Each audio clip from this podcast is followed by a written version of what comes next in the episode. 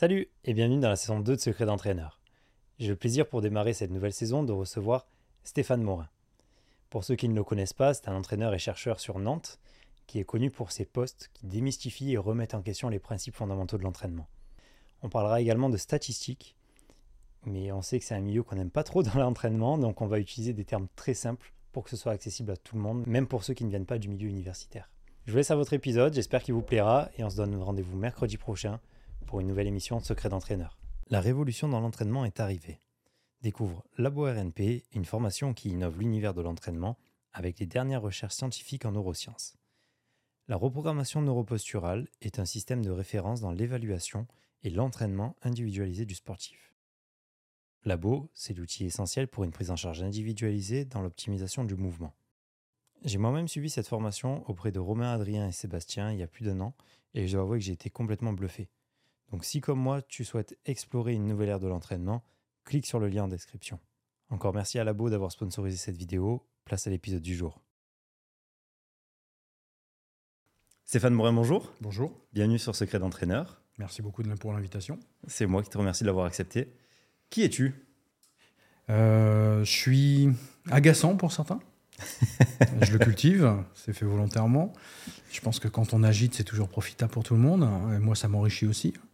Euh, après, mon cursus, on va dire, est un peu plus classique. Euh, je suis prof de PS de formation. J'ai fait euh, ce qu'on appelle les UREPS avant, mhm. puisque maintenant ça s'appelle STAPS, mais c'était les UER de PS. Donc, je suis forcément prof de PS, puisqu'on ne faisait que ça à l'époque. je suis devenu enseignant de PS, mais très peu longtemps, puisque j'ai fait un an en SECPA à Amiens. Parce que moi, je suis, je suis de la région nantaise, mais j'ai eu les joies de la mutation. Et puis ensuite, j'ai eu la chance de pouvoir basculer sur le SUAPS. Mhm. Là, j'ai vécu des années magnifiques. Un service des sports d'une université, c'est extraordinaire, surtout quand il arrive à, à 24 ans, parce que j'y suis arrivé à 24 ans. Et puis, après avoir fait une année d'armée, une année d'armée intéressante, et si j'en parle, c'est que moi, j'étais euh, ce qu'on appelle scientifique du contingent. Mhm. Donc, euh, pendant 12 mois, j'étais chargé de la préparation physique des, des pilotes de l'armée de l'air. Donc euh, c'est pour ça que c'est intéressant, ça permet de voir un autre contexte, voir d'autres choses euh, chez la grande muette et c'est intéressant. Donc euh, aussi bien les chasseurs que les pilotes du transport. Donc après j'ai fait mon année de SECPA, passé au SUAB. C'est du SUAB, j'ai progressivement migré sur le STAPS, au début en faisant des interventions, puis en y passant à plein temps. initialement par l'athlétisme, qui est mon sport d'origine. donc j'ai beaucoup entraîné en athlète, j'ai cette chance d'avoir eu des débutants jusqu'aux internationaux dans un, dans un club ici sur Nantes, et puis après dans un très grand club qui est l'Amiens Université Club, mhm. Qui est un des meilleurs clubs de France en athlète, d'y côtoyer des gens admirables. Euh, donc euh, ça a été très très enrichissant. Et puis j'y suis resté 13 euh, ans en faisant essentiellement de l'athlète. Et à la fin, le changement s'est fait très vite. Je suis passé du milieu de l'athlète amateur au milieu du football professionnel, mais ça s'est fait en deux jours. Euh, il fallait quelqu'un pour faire la préparation euh, physique des footballeurs euh, à Beauvais. C'est un peu, on va dire, c'est à trois quarts d'heure au-dessus d'Amiens. Mmh. Jackie Bonnevet me cherche un préparateur physique. J'y arrive un peu par le hasard. Et, depuis ce jour-là, j'y suis resté. Je suis dans ce milieu depuis maintenant 25 ans. mais toujours en gardant mon poste à l'université. C'est-à-dire j'aime bien l'enseignement, j'aime bien les étudiants. Et puis ça t'oblige à réfléchir aussi, à remettre en cause. Et mmh. puis euh, ce qu'il y a de bien d'être sur le terrain et, euh, et on va dire euh, à l'université, c'est que ce que tu racontes, c'est bien de savoir si c'est réalisable sur le terrain. Sinon, tu, petit à petit, tu, deviens satellite et puis tu racontes n'importe quoi. donc moi, je fais les deux. Alors je suis peut-être trop pragmatique, mais je trouve que la science, pour nous dans le sport, elle n'est utile que si elle modifie réellement les pratiques des entraîneurs et les performances des sportifs. J'ai ce côté, c'est pragmatique, mais pragmatique, c'est être scientifique. Euh, et puis j'ai atterri, enfin après j'arrive à Nantes en 2005. Et puis par le plus grand des hasards, euh, moi j'étais à Beauvais avec des entraîneurs et l'entraîneur qui était à Beauvais à l'époque, Baptiste Gentili, euh, devient adjoint de Michel Derzakarian à Nantes en 2007. Mhm. Je suis à Nantes depuis un an et demi. Hein. Et, et Xavier Gravelaine m'appelle pour me dire il faut un préparateur physique. Le staff a été euh, licencié, le précédent staff. Et donc, je me retrouve du jour au lendemain à recommencer euh, donc, euh, dans, une nouvelle ville. Et petit à petit, on va dire, ça a évolué. Donc, j'ai un double parcours avec effectivement une activité à titre privé. et une activité de fonctionnaire, avec les contraintes qui vont avec, puisque un fonctionnaire ne veut pas être gérant d'entreprise. Ouais. Donc c'est ma femme qui est gérante. Mais dans un premier temps, et je dois le, c'est important de le dire, euh, mes travaux de thèse sont valorisés Mhm. par, euh, financièrement par une société d'accélération de transfert de technologie, la SAT, je ne sais pas si tu connais.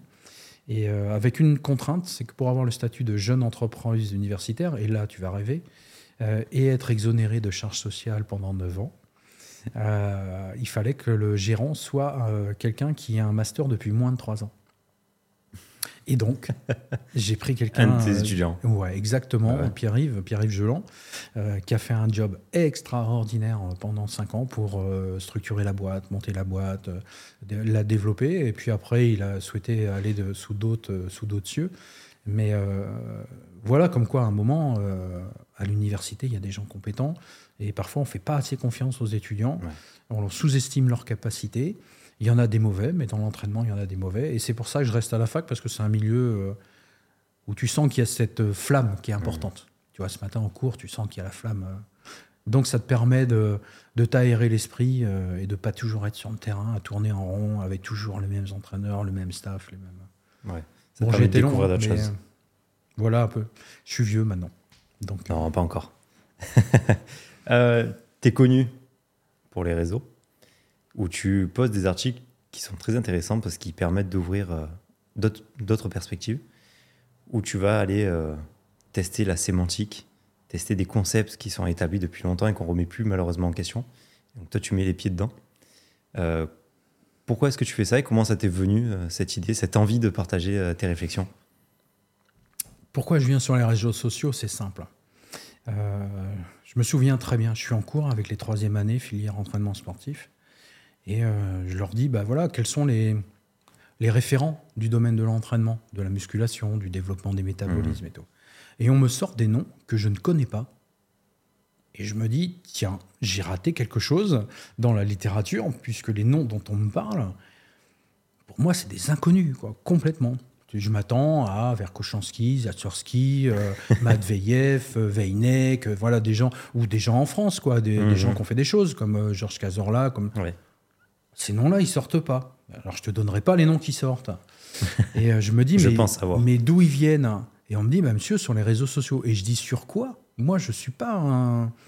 Euh, je maîtrise pas ça, j'y vais pas, euh, je connais pas, c'est nouveau, je suis du Mhm. domaine de l'informatique, il n'y a pas de souci, je maîtrise ce milieu. Mais le- les aspects euh, réseaux sociaux, c'était pas mon truc. Moi, j'étais dans la programmation. Et donc, je me dis, et, et les étudiants me montrent. Et je me dis, mais c'est pas possible. c'est pas possible que vous puissiez croire ça parce qu'il a un, un casque, un micro et qui fait son show euh, sur une thématique. euh, vous, vous pouvez pas. euh, il faut être lucide. Et donc, je vais sur Facebook. Je commence par ce réseau-là. Je m'en souviens. Je vais sur Facebook et j'utilise la stratégie qu'on connaît bien en communication. Tu jettes le pavé dans la mare, la palette et le camion.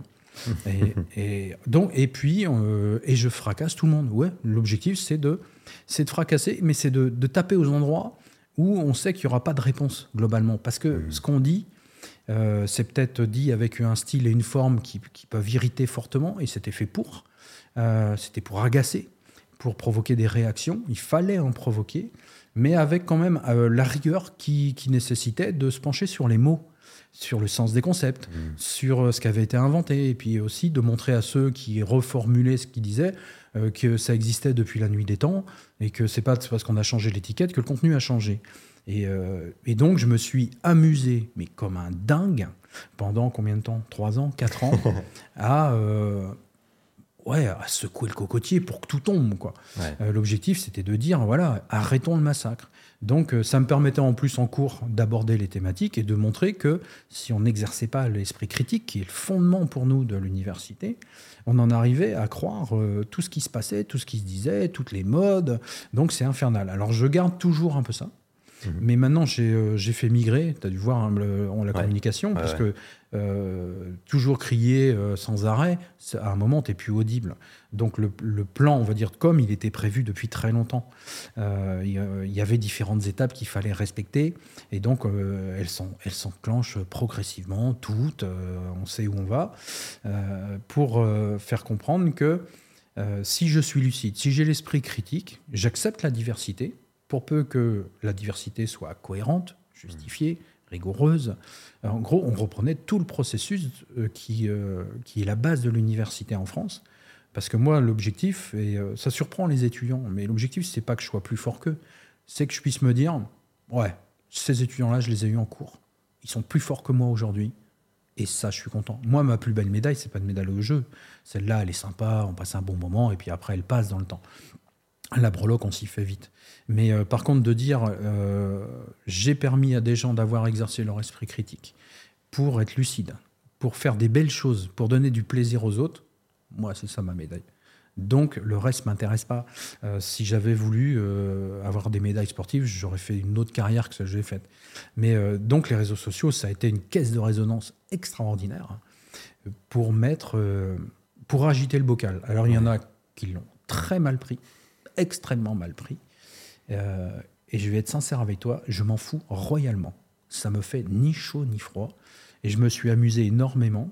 Euh, des fois, j'envoyais mes, mes posts à d'autres, euh, à des amis, en leur disant Regarde, je balance ça. Ils me disent Là, ça va, ça va faire trembler tout. Vous m'en mettez. On ratait pas. J'ai eu des messages privés, mais, c'était à mourir de rire. C'était le bal des prétentieux. En expliquant à chaque fois que s'il y a 22 ans euh, ou 25 ans, ils savent tout.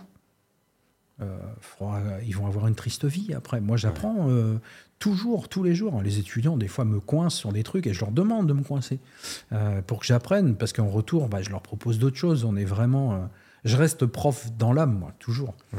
C'est un échange. Ouais, c'est super sympa. Donc les réseaux sociaux, oui, on a fracassé pas mal. Quand je dis on, c'est plutôt moi d'ailleurs. Euh. Mmh. Mais j'ai eu beaucoup de messages, et j'ai toujours beaucoup de messages de gens qui me disent, moi je peux pas y aller ce que tu fais, je peux pas y aller parce que je me sens pas armé pour aller à la bataille euh, comme ça.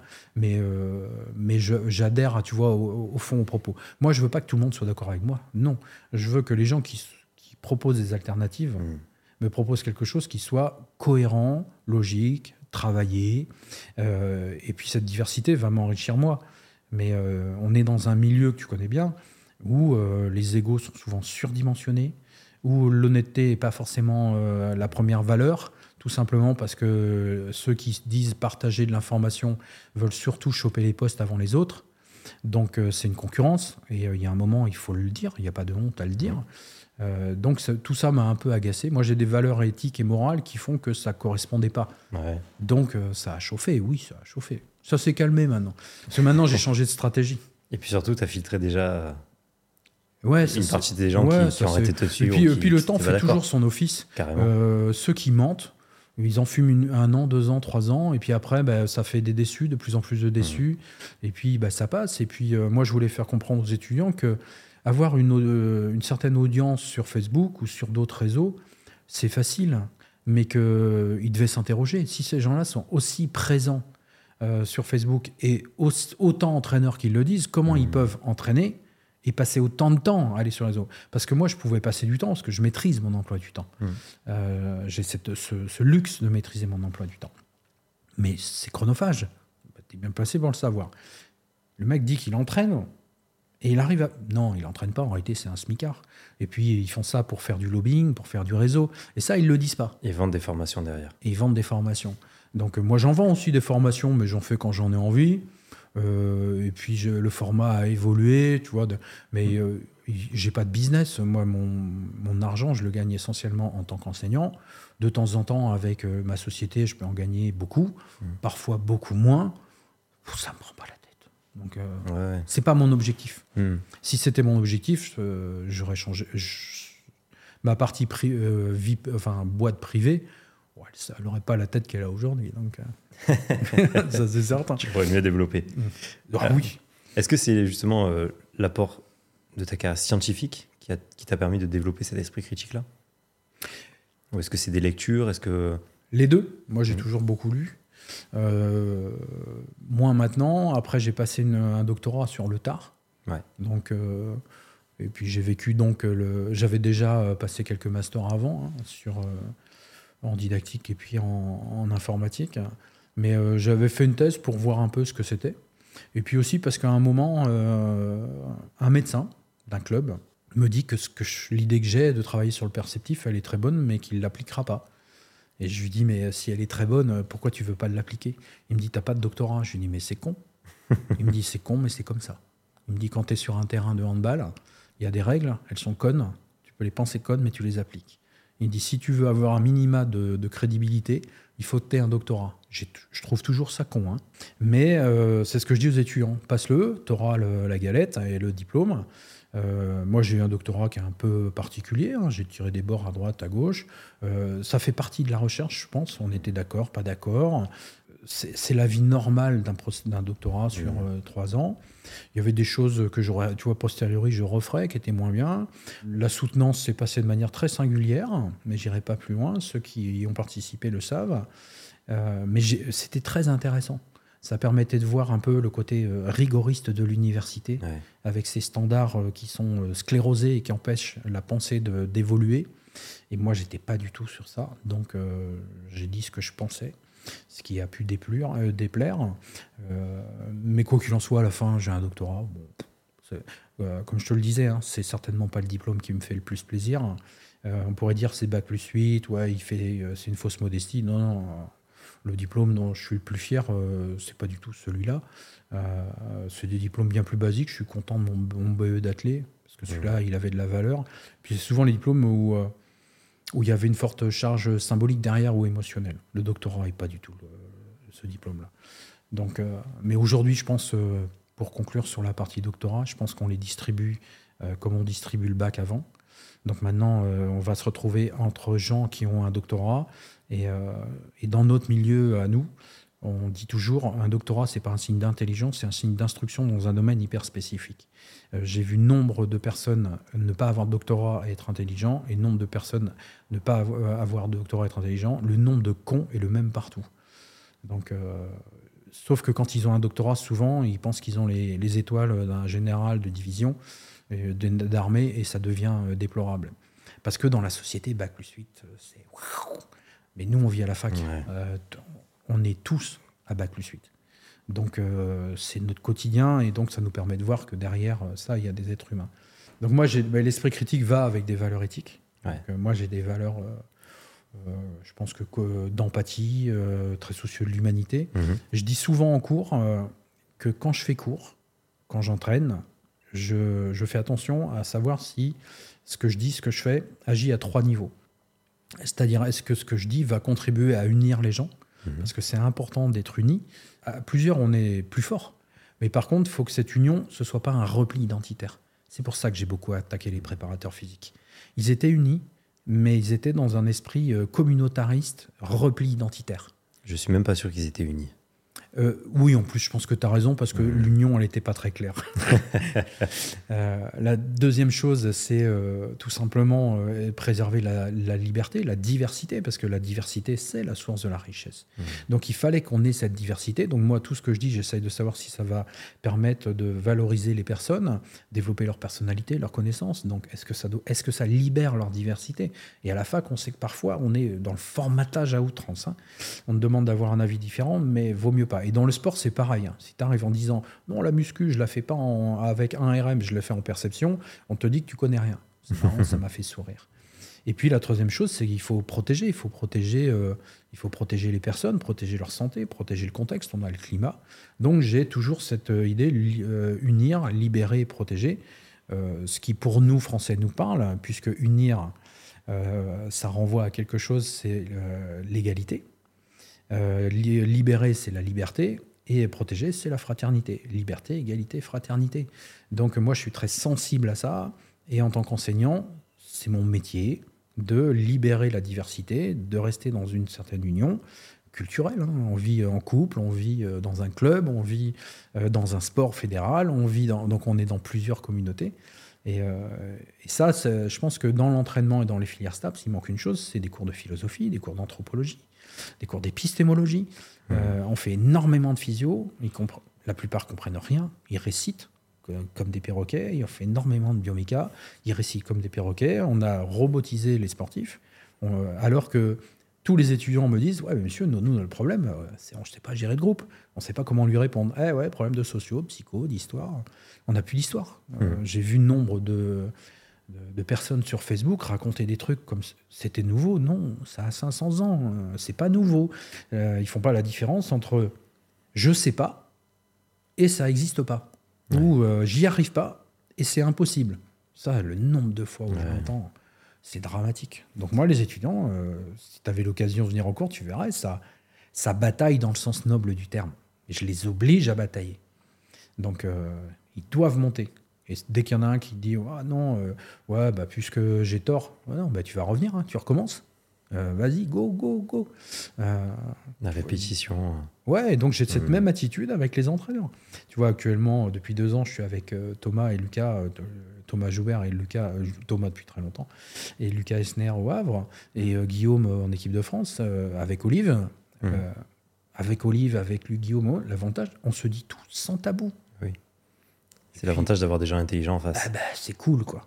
Donc, donc quand, quand tu es avec des gens comme ça, j'en oublie, hein, il y en a d'autres, hein, mmh. bah, c'est super top, quoi. Et on se rend compte qu'en réalité, on pense un peu les mêmes choses aussi, mais avec des gens qui, qui, te disent non, mais si on fait comme tout le monde, on a les mêmes résultats que tout le monde. Mais nous, on ne veut pas les mêmes résultats que tout le monde. Donc, j'ai trouvé cet esprit d'initiative, d'innovation et d'esprit critique, parce qu'on est très critique envers nous-mêmes, euh, avec des gens comme ça, euh, qui permettaient de se dire, euh, ben voilà, on n'y arrivera que si on fait des trucs qui se font pas trop. Alors, faut être original, mais il faut pas être marginal, parce que Sinon, on te sort vite. Ouais, c'est ça. Et puis, euh, faire adhérer les sportifs, donc les impliquer, arrêter de les prendre pour des masses musculo-squelettiques, biologiques. Euh, il y a des êtres humains derrière. D'où l'idée du suivi tel qu'on l'a fait. Ouais. Je rebondis là-dessus parce que j'ai la chance d'échanger avec beaucoup d'entraîneurs, préparateurs physiques, préparateurs mentaux. Et comme par hasard, ceux qui sont considérés comme les meilleurs dans leur milieu, pas forcément les meilleurs en termes de résultats, mais c'est des gens qui sont reconnus euh, je discutais avec Alain Perriot il y a peu de temps. Alain Perriot, c'est le premier entraîneur de Teddy Riner en judo, mais qui a eu aussi beaucoup d'autres champions. Et il a un petit club de quartier, mais clairement un club de quartier, et ce mec-là te parle de philosophie avec les enfants. Quoi. Et là, tu dis, bah oui, il a tout compris. C'est de l'humanité. Mais bien sûr. Et en fait, les meilleures qualités d'un entraîneur, j'ai l'impression, parce que c'est une redite, c'est les qualités humaines, pas les compétences techniques. Bah, C'est-à-dire que tout dépend de la définition euh, que tu as du mot entraîner. Exact. Euh, moi, j'aime bien définir l'entraînement, euh, entraîner comme une préparation méthodique et harmonieuse euh, qui permet à une personne d'atteindre ses objectifs. Et les mots méthodique et harmonieux ont un grand un sens important. La méthode, c'est-à-dire, c'est une organisation d'outils, de techniques qui va permettre d'atteindre l'objectif. Mais s'il n'y a pas mmh. L'harmonie, ça ne peut pas marcher. L'harmonie, ça veut dire que ce que je propose doit être en phase avec les les possibilités, les capacités, les compétences du moment de la personne. Et ces compétences, euh, on en a quatre. Alors moi, j'interviens en filière APA aussi au STAPS, dans la notion de handicap. Tu vois, ce matin, j'avais une fille euh, IMC, euh, donc il, faut, il faut arriver à la faire passer à notre tas. Donc moi, les, j'aime bien dire aux étudiants, et même à tout le monde, on a des compétences, des capacités spirituelles, des capacités cognitives, des capacités affectives et des capacités motrices. Et chacune vaut pour un quart. Il n'y a pas 5% de spirituel. Donc ça veut dire que si on ne parle pas de spiritualité, si on ne parle pas d'émotion, d'affection, si on ne parle pas de, des aspects cognitifs, compréhension, connaissance, et des aspects moteurs, ben, ça ne fonctionnera pas. C'est pour ça qu'on a mis en place euh, maintenant, il y, a, il y, a, 15 ans avec Thomas, le suivi euh, subjectif. On ne l'a pas mis pour, pour, pour, faire pour le plaisir. C'est que nos valeurs morales, éthiques, euh, faisait que, oui, les marqueurs biologiques sont intéressants, oui, les marqueurs biomécaniques sont intéressants, mais si on n'a pas ces aspects humains, empathie, il euh, n'y a, pas de, a pas de souci. Moi, j'aime bien, j'aime bien trois mots, c'est-à-dire que on doit avoir une certaine sagesse quand on construit un plan d'entraînement. Il faut la force suffisante pour euh, que cette sagesse, on puisse l'appliquer sur le temps long. Et là, par force, c'est vraiment au sens euh, général du terme. Les forces, elles peuvent être motrices, mais elles peuvent être spirituelles, elles peuvent être affectives ou cognitives. Et après, on a, nous, ce souci, et c'est pour ça que j'apprécie beaucoup certains de la beauté. La beauté D'ailleurs, la beauté du geste, elle est très présente dans le sport. Donc, on, agit beaucoup. Moi, j'ai demandé aux étudiants de travailler la dernière fois sur euh, en quoi la sagesse, la force et la beauté peuvent vous aider à construire votre plan d'entraînement? Alors, ça les déstabilise. et puis, ils se rendent compte qu'en réalité, mais c'est très proche de leur quotidien. Euh, que euh, entraîner, c'est pas prendre un sifflet, faire bip bip et lui dire mets ton doigt là, mets ton doigt là. Non, derrière, il y a quelqu'un qui a une vie. Et, et c'est pour ça que j'ai aussi tapé sur les réseaux sociaux parce que c'était mécaniser l'être humain, et euh, c'est vrai que c'est pas, pas ma tasse de thé. Mmh. Euh, quand dans une équipe de football, tu en as 14 qui sont croyants, qui font le ramadan par exemple, ou qui sont euh, sur d'autres religions, mais c'est plus rare, tu ne peux pas leur dire, hé les gars, bah, vous la mettez de côté, et puis non, on va s'occuper de vous, on met du suivi, on surveillera que votre croyance et vos pratiques liées à votre religion ne va pas être préjudiciable pour vous. Mais euh, je vais être sincère, ils s'entraînent comme les autres. Hein. On n'adapte rien. Euh, on ne fait que suivre pour dire ah attention, là on va potentiellement il y a un problème qui peut apparaître et là on intervient, mais au même titre qu'un autre. Euh, qui pourrait avoir un père qui est en fin de vie ou une mère qui est gravement malade mmh. ou, ou perdre un proche. C'est-à-dire, on met au même niveau la problématique spirituelle, affective, cognitive ou motrice la blessure aux ischios, on la traite comme une blessure spirituelle ou comme une contrainte spirituelle ou liée à la religion qui impose d'eux. Donc, euh, et, tout devient beaucoup plus facile. Mais si tu n'as pas de suivi, c'est compliqué. Et puis, il n'y a pas 36 solutions. Alors là, c'est l'aspect recherche qui ressort. Euh, on a deux types de. Il faut transformer les données en informations, les informations, leur donner du sens pour qu'elles viennent connaissance et augmenter les compétences. Et ces différentes étapes de la collecte de la donnée, la transformation en information, c'est principalement les stades descriptives, euh, puis la transformation en connaissance, principalement les stades inférentielles et bayésiennes, et après c'est l'expérimentation sur le terrain, c'est la compétence. Ben, ça veut dire qu'on a deux types de données, quantitatives, qualitatives. Le monde du sport croule sous les données quantitatives. Les dosages, euh, les vitesses, les, newtons, on en meurt tellement on en a. Et nous, on est arrivé en disant, bah non, euh, qualitatif, on peut collecter souvent, hmm. mais il faut savoir les analyser. C'est des statistiques un peu particulières. Elles ne sont pas forcément paramétriques. Euh, on en a peu, donc il faut passer sur du bayésien. Mais ça, euh, celui qui a suivi un cursus universitaire, normalement, il maîtrise ça. Il maîtrise la méthodologie de la recherche. Il maîtrise les biais. Euh, je bosse beaucoup sur les biais avec les étudiants, le biais du survivant, sur le, bombardier, qu'est-ce qu'il faut analyser pendant la Seconde Guerre mondiale, qui est romancé, tu vois, on l'a bossé encore hier euh, en stats, où euh, ils me disent Ouais, il faut analyser l'avion. Et puis tu leur dis Ouais, mais quels avions faut analyser? Ah, ben ceux qui reviennent pas. Ouais, mais qui te dit que le problème c'est l'avion euh, c'est peut-être l'équipage, il est peut-être pas compétent. c'est peut-être celui qui a envoyé l'avion, les officiers qui ont envoyé les avions en mmh. mission, ils sont pas compétents. Et puis tu dis ah ouais, mais là ça fait plusieurs paramètres. Ouais, mais si tu dis c'est l'avion et que tu renforces l'avion, tu mets toute ta thune dessus, trois ans après, tu te rends compte c'est une connerie, on a perdu trois ans parce que tu as refusé de réfléchir et d'aborder le problème à 360 degrés. Donc euh, on a la même problématique, que tu m'as mis deux caméras, il y a un et deux. Euh, la réalité est la même, moi je suis moi, mais la caméra 1 qui est, qui est à ma gauche ne voit pas la même chose que la caméra 2. Mmh. Euh, donc on a deux vérités, plus la tienne, trois, puisque tu es en face de moi. On a trois vérités et euh, les quatre, puisqu'il y a quelqu'un dans la chambre derrière euh, qui entend lui. Donc qui, euh, la réalité est la même. Moi, je suis la même et moi j'ai ma réalité. Je me vois de l'intérieur. Mais sauf que si je ne tiens pas compte un peu de tout ça, je vais me tromper dans l'analyse. Et si je me trompe dans l'analyse, je me trompe dans l'interprétation. Je me trompe dans l'interprétation, je me trompe dans la conception des contenus. Et c'est pour ça que j'ai tendance à dire que bien peu d'entraîneurs savent faire des contenus. Et ça me fait penser à ce que tu disais juste avant. Euh, par rapport aux, entraîneurs que tu as rencontrés. Euh, moi, il y en a un qui, euh, une intervention qui m'avait qui m'avait remis les choses en place. C'était Claude Fauquet, il y a très longtemps. à Amiens, j'étais à Amiens, il faisait une conférence, il intervenait. Et j'avais, j'avais posé je lui avais posé qu'une seule question. qu'est-ce qu'un bon entraîneur?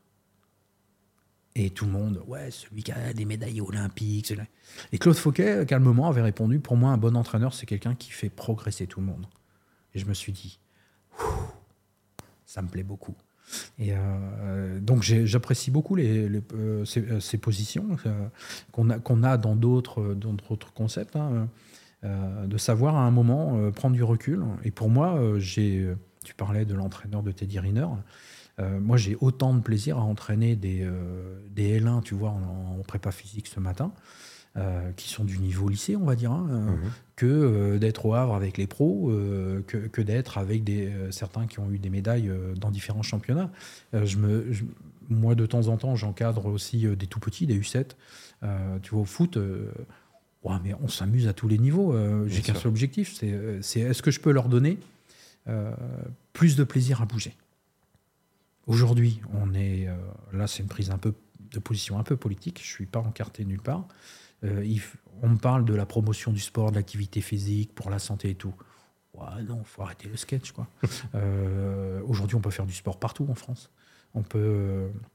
On a overdose d'encadrants, puisqu'en STAPS, on en se fait sortir 4000 tous les ans. Donc on peut pas dire qu'on manque. Plus tu rajoutes tous les BP, toutes les formations privées, on a overdose d'installations quand même, hein. même si on manque de piscine à droite à gauche. On ne peut pas dire qu'en France, on est en déficit d'installations sportives de quelque type que ce soit. Euh, on n'est euh, pas en manque d'encadrants, mais les gens, ils bougent pas. Mais la question, elle est, peut-être bien plus évidente que ça. On s'y emmerde. Euh, et le mot est brutal, mais ouais, on s'ennuie beaucoup de gens s'ennuient. On s'ennuie en EPS pour beaucoup. Alors, il y a bien sûr des cours d'EPS qui sont géniaux, euh, des collègues qui, font un beau. Mais il y a des cours, on s'ennuie. Euh, dans des clubs, on s'ennuie. Comment, dans certains sports, on peut avoir 100 minimes et puis avoir que 3 cadets? Ils perdent le goût de l'activité. Non, on s'ennuie. parce qu'on ne travaille pas ça, parce qu'on n'a pas mis l'humanité dedans. À partir du moment où je suis un une masse musculo-squelettique euh, conditionnée par une relation euh, euh, à l'énergie, et qu'on me dit que c'est pour ma santé, mais je vais te dire ce que je leur ai dit ce matin, mais ma santé, mais foutez-moi la paix. Laissez-moi en paix avec ma santé. Par contre, si j'ai quelqu'un dans ma commune qui fait un cours de quelque activité qu'il soit, mais qu'on me dit, ouais, on passe un bon moment, on bouge, c'est super sympa, on est ensemble, mais que ce soit kendo, tennis de table, badminton, ou j'y vais mais j'y vais. Mais euh, aujourd'hui, ma femme m'interdit d'aller voir les entraînements de mes enfants. Euh, je j'y vais pas. Euh, mais on a un office cantonal des sports dans, le rural. C'est une belle organisation. ils se débrouillent bien, les gars. c'est des mecs qui ont des BPGEPS. Ils n'ont pas fait de cursus universitaire. Par contre, pour faire venir 30 gamins, ils sont forcément bons. Et pour les tenir toute l'année, ils sont forcément bons. Mais quand tu regardes, ils font des trucs, euh, ils vont sur les jeux traditionnels, va de la tech, ils font des, voilà, ils arrivent, euh, ils arrivent à donner l'envie de manger de la soupe à des gens qui n'en mangeraient jamais. Et, euh, et, ça, moi, je trouve que c'est bon. Nous, on ne sait pas faire ça à la fac, les étudiants qu'on. C'est le problème justement de l'université, parce que tu parlais de résumer un, être humain à, une masse en mouvement finalement. Hein. Et ça, j'ai l'impression que c'est vraiment la fac qui nous apprend ça. Moi, j'ai eu la chance de faire un cursus universitaire, donc en Master STAPS, euh, que je regrette absolument pas d'avoir fait, qui était très intéressant, qui m'a apporté beaucoup de choses, que ce soit personnellement ou professionnellement. Et j'ai eu la chance aussi de passer des brevets fédéraux. Mais c'est l'opposé. Ah bah c'est l'extrême opposé. Mais par contre, sur les brevets fédéraux, bah ouais, tous les week-ends, le samedi et dimanche, bah, on était avec des gamins sur le tatami. Et euh, tu avais des éducateurs qui nous disaient bah non, regarde, là tu t'es pas bien placé, là t'as pas fait ci, t'as pas fait ça. Alors qu'en STAPS, on n'a jamais vu. Alors oui, j'ai eu des cours sur le coaching, mais euh, on m'a jamais, jamais vraiment mis face à un groupe. J'ai eu la chance dans mes expériences à côté de mhm. compléter ça, mais sur le terrain, c'était compliqué. Parce que euh, moi, je rentre en STAPS en 1986. Mhm. J'ai 56 ans, je rentre sur le concours d'entrée. On n'est que 120. Il y a concours d'entrée, on est trié sur des critères physiques, c'est discutable, mais au moins on est trié, sélectionné. Euh, donc on est 4000 à vouloir rentrer, parce que c'est Rennes, il n'y a pas de STAPS ici à Nantes. Il y en a très peu de STAPS, hein. il y en a 10 en France, c'est tout. Mhm. Euh, moi, je pouvais passer Caen, Rennes, Bordeaux et Poitiers, tu vois. Donc, euh, pas de Brest, il n'y a pas de Nantes, il n'y a, a, pas tout ça. on a ces cours pratiques, nous. Nous, on les a eus. C'est-à-dire que, comme on est peu, on est mis en stage dès la deuxième année euh, dans les écoles primaires autour de Rennes. Euh, et j'ai appris, mais à une vitesse. Parce que tu fais on avait une demi-heure tous les, tous les mardis matins, moi j'avais une demi-heure. Je devais intervenir sur une thématique. On était 7-8 étudiants. Mhm. Et tu avais un prof du STAPS qui était avec nous. Et qui nous regardait. C'est ça le problème. Donc on faisait cours. Et puis après, une, dans une salle de l'école, on passait au débriefing. Alors c'est pas agréable au départ. Mais comme c'est super bien fait, tu progresses en PEDA à la vitesse de l'éclair. En L2, on, était, euh, on avait énormément de semaines de stage. On continue dans les établissements scolaires avec un tuteur. On devait faire à deux l'emploi du temps complet d'un prof de PS pendant, euh, je crois, c'est 7 à 8 semaines c'est épuisant. Donc tu découvres déjà l'autre côté du job. Et avec un tuteur, moi j'ai eu une chance inouïe à Nantes de tomber avec un super tuteur qui était un de mes anciens profs de PS, hein, Yannick Lavenant. Et, euh, moi il m'a appris, euh, mais il m'a appris le métier. Euh. Alors après je suis pas resté prof, mais, mais il m'a appris le BABA de la pédagogie. Quand, quand tu as cinq ateliers, où est-ce que tu te mets? Comment tu parles, quels mots tu utilises, est-ce que tes situations, elles s'enchaînent bien? J'avais le défaut de tout débutant quand tu poses des coupelles, tu fais pas attention aux couleurs, donc, euh, donc ça te prive de consignes. Ou euh, du matos énorme pour la première situation, qu'il faudra tout enlever, parce que pour le deuxième situation, il faut mettre d'autres matériels. Donc euh, il dit, oh, il faut penser à ce que ton matériel, il, soit réutilisable, et surtout, arrête d'utiliser 10 000 matériels, parce qu'on croit que l'aménagement du milieu va faire le job. donc, mais nous, on remet ça, tu vois, en place à Nantes, mais c'est pas facile, parce qu'on les a pas longtemps. C'est plutôt les filières EducMod qui sont formées à ça. C'est ce que j'allais te dire. Euh, pas les filières ES. Euh, nous, on essaye de remettre ça en place. C'est pas facile, on fait au moins bien. Sur les filières ES, le problème, c'est que effectivement, tu as des périodes de stage qui sont assez longues.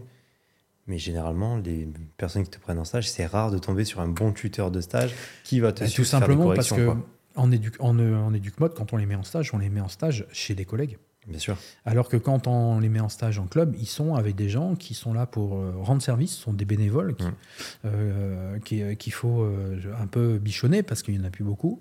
Et celui qui n'est pas du tout de filière STAPS et qui a passé un brevet fédéral niveau 1, niveau 2, niveau 3, il ne peut pas t'aider sur ça.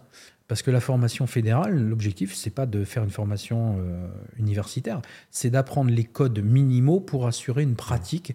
Et puis après, bah, les différentes strates des brevets fédéraux t'apprennent à mieux maîtriser les codes à des niveaux supérieurs. Donc, euh, donc on ne leur demande pas les mêmes choses. Donc on les en physio, c'est du BABA, souvent c'est l'histoire de leur dire que ça existe. Et puis euh, ça ressemble plus à l'apprentissage du code, mmh. d'un rite euh, spécifique à chaque fédé. Ça a ce côté rigide qui choque beaucoup les étudiants. Mais si les étudiants en prenaient du recul, ils verraient que ce qu'on leur fait en physio en bioméca, c'est exactement la même stratégie. Euh, et puis ça leur fait du bien de voir les deux. Moi j'aime bien qu'ils aillent faire les deux. Euh, nous après on sait que quand on les envoie en structure, la qualité d'encadrement elle peut être très hétérogène. Ça peut être euh, vraiment super bien, comme pas bien, comme moins intéressant. C'est pas que mais tout simplement parce que la personne à qui on a demandé ça, elle rend un super service, mais elle n'a pas les capacités pour le faire. Donc moi je dis aux étudiants, soyez respectueux des gens qui vous encadrent ils vous accueillent. Euh, souvent, ils attendent de vous plus que ce que vous vous, attendez d'eux, mmh. parce que c'est le moyen de. On, apporte certaines connaissances dans un contexte où il n'y en a plus depuis longtemps. Donc, euh, quand les deux, les, deux sont ouverts à l'échange, ça fait des, binômes géniaux. Et puis, quand il y en a un qui joue, euh, quand c'est des batailles d'ego, bah ça devient une catastrophe. Personne n'apprend. Mais la logique fédérale, c'est pas la logique universitaire. elle devrait se complémenter, mais l'histoire de l'EPS et du sport en France fait que le ministère des Sports et le ministère de l'Éducation nationale ont toujours été en conflit.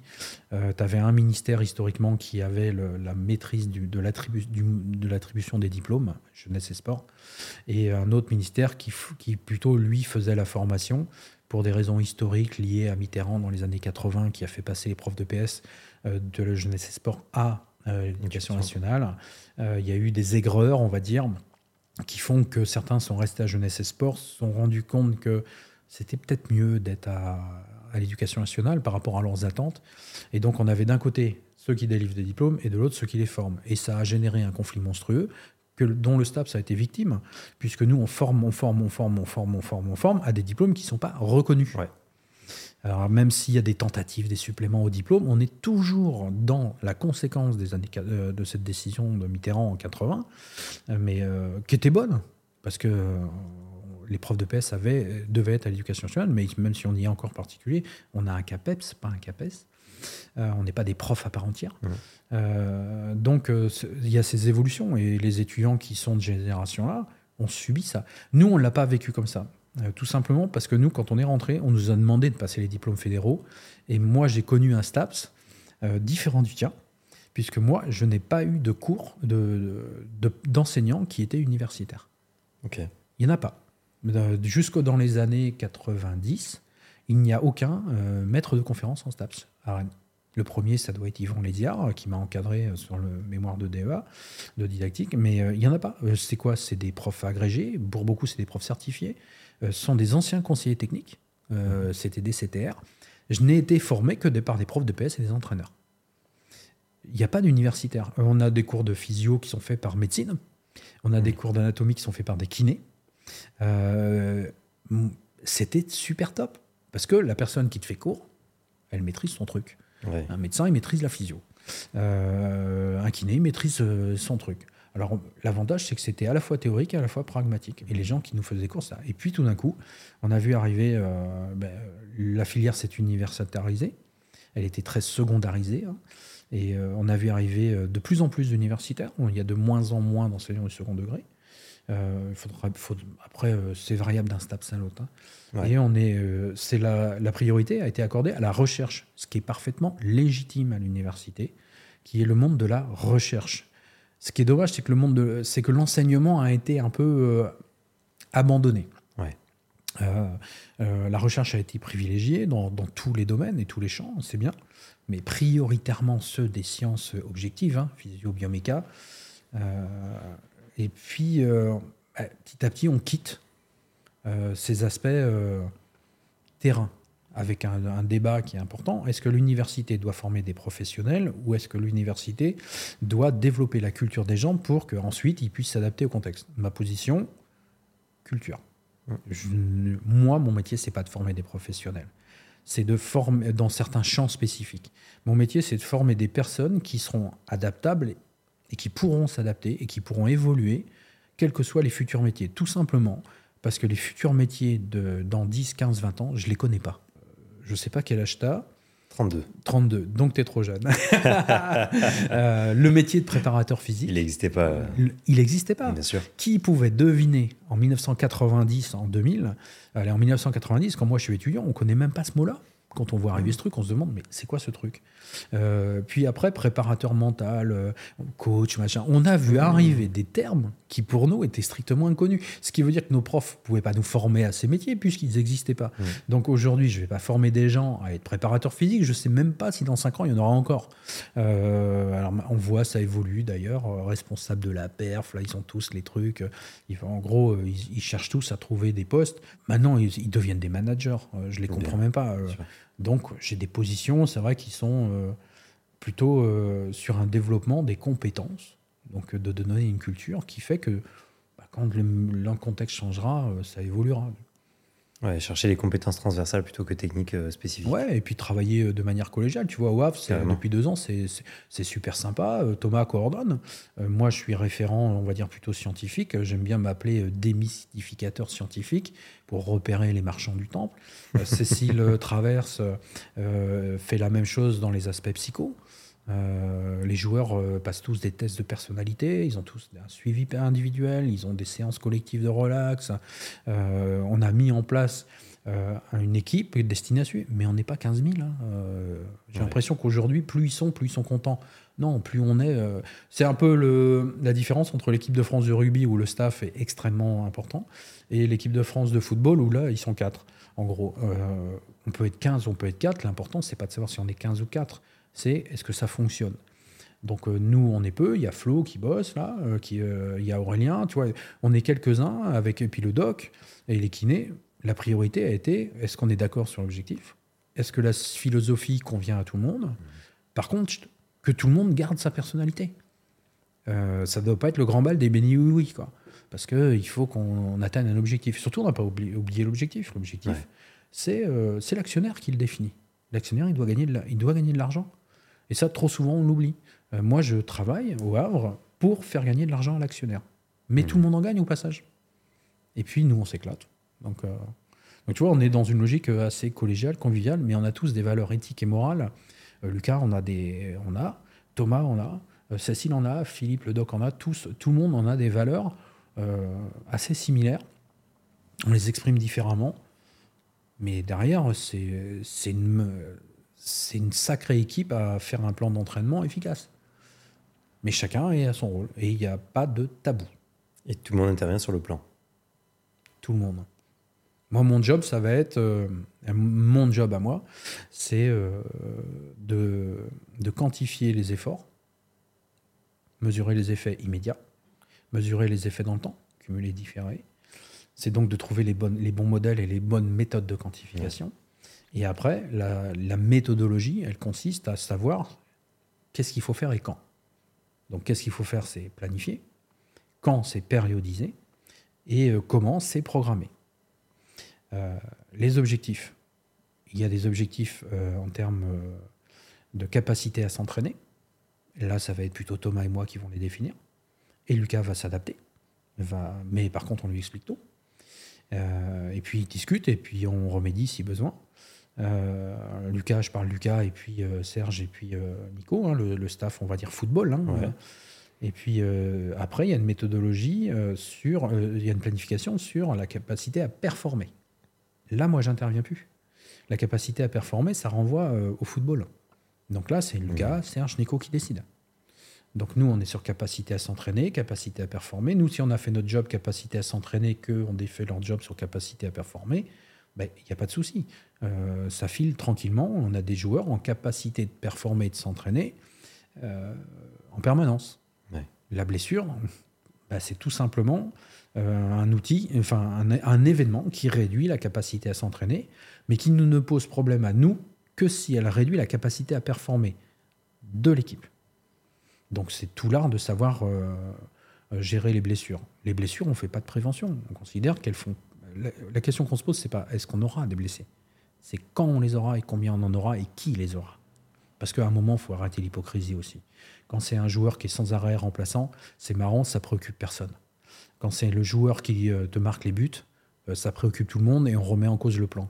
Donc nous, on a une attitude pour dire que ce, quel que soit le joueur, la blessure, elle doit être prise en charge de la même manière par tout le monde et il n'y a pas de blessé moins important ou plus important qu'un autre. Et après, ce qu'on a mis en place, et là, on a un staff médical qui est génial, que j'ai jamais rarement rencontré, on l'a en équipe de France de handball, c'est que le joueur, il doit se dire, c'est blessé, je vais me blesser. Mais l'équipe qui est autour de moi va me soigner vite, me guérir vite, sans rechute. Mmh. Et ça, toi, tu l'as toi quand tu vas chez le médecin. Le feeling que tu as avec ton médecin généraliste, il est déterminant. Tu lui fais confiance ou pas a posteriori sur des critères purement subjectif. Parce qu'il a fait médecine quand même, le médecin, donc il est, pas, il est apte à faire quelque chose. Hein. Et donc, tu vois, on a cette approche-là qui fait qu'on ne fait pas de prévention. On considère que les blessures, c'est consubstantiel au sport, qu'on en aura. Euh, le but du jeu, en avoir moins, pas du tout. Là, je suis super content. Depuis plusieurs semaines, on n'a aucun blessé. Ce qui légitime par certains côtés le suivi, euh, qui, est, lourd pour les joueurs. Il hein. faut toujours saisir leur truc, euh, il faut, mais il faut faire des retours, il faut alimenter. Et donc, la méthodologie de l'entraînement, bah, elle est assez simple en réalité. Capacité d'entraînement, capacité de performance, chacun, on va dire, est pilote, ça ne veut pas dire que les autres sont exclus. Quand il y a une blessure, ça passe sur le pôle soigné. Nous, on appelle ça le pôle soigné. On a un pentagramme, si tu veux, qui décrit notre fonctionnement. Il y a tout ce qui est présidé, l'administratif, le prêt, l'actionnaire. On a tout le pôle managé, Là, ça va être, euh, par exemple, au Havre, c'est Momo, et puis euh, c'est euh, Mathieu, Bonne-Mère, hein, Momo Elkaraz. On a deux, deux, personnes qui sont au recrutement au management. On a le pôle valoriser le capital de l'entreprise, mhm. les joueurs, donc qui est piloté par Thomas, Flo et puis moi sur cette partie-là. Ça, c'est la partie, on va dire, investissement pour raisonner entreprise. Et puis, on a la partie soigner et la partie entraîner.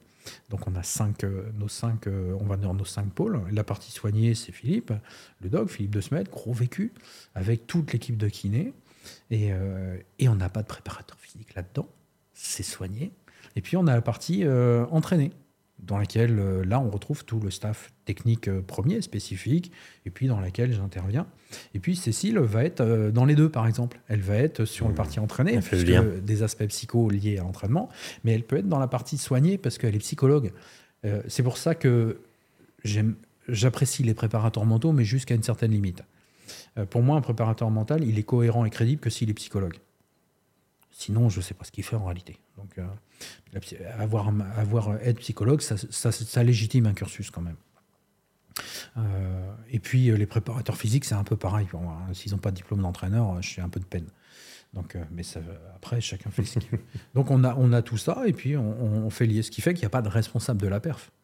Euh, le, club doit performer, mais le président est responsable de la perf financière. Euh, le, les directeurs sportifs de la performance économique, la répartition de richesses. Euh, tu as la valorisation, c'est la performance en termes de recherche et développement. Tu as le pôle soigné qui est la performance sanitaire. Et puis, tu as la performance sportive. On est tous responsables de la performance. Et j'oublie pas là-dedans tous ceux qui travaillent pour la structure, la logistique, tous ces gens qui sont à d'autres postes. On a une approche très singulière mais euh, très respectueuse, collégiale et consensuelle. Donc la méthodologie, elle a consisté à mettre en place une philosophie, toujours. Euh, et puis, euh, je vais te la résumer de manière simple. on part du principe que pour performer plus, plus souvent et au bon moment, on n'a pas d'autre choix que de s'entraîner plus, plus souvent et mieux, mais pas toujours. Et que donc ça, on ne peut le faire qu'en réduisant la probabilité d'incertitude que, lié aux événements performance et au développement blessure. Mhm. Et ça ne peut se faire que si on respecte les principes séculaires de l'entraînement, qui ont été taillés, polis, euh, depuis la nuit des temps par tous ceux qui veulent faire apprendre quelque chose à quelqu'un. Euh, régularité, continuité, progressivité, variété, saturation, individualisation. Tu as vu, je connais bien mes cours. Et euh, spécificité. Donc on a sept critères. Et euh, ce que je demande, c'est pour chacun de ces principes, on doit mettre en place des, caméras ou des micros, hein, ce qu'on veut, qui permettent de vérifier qu'on les applique quotidiennement. Un GPS ne le permet que très partiellement, la fréquence cardiaque aussi. Et aujourd'hui, les perceptions des gens restent, la variable qualitative est très intéressante. Mmh. Euh, je suis un peu surpris quand j'entends euh, oui, mais la perception, elle change en moins de 4 secondes. Bah, c'est justement pour ça qu'elle est intéressante puisque dans le corps humain, il me semble que tout change euh, rapidement. Ça s'appelle l'homéostasie et l'allostasie.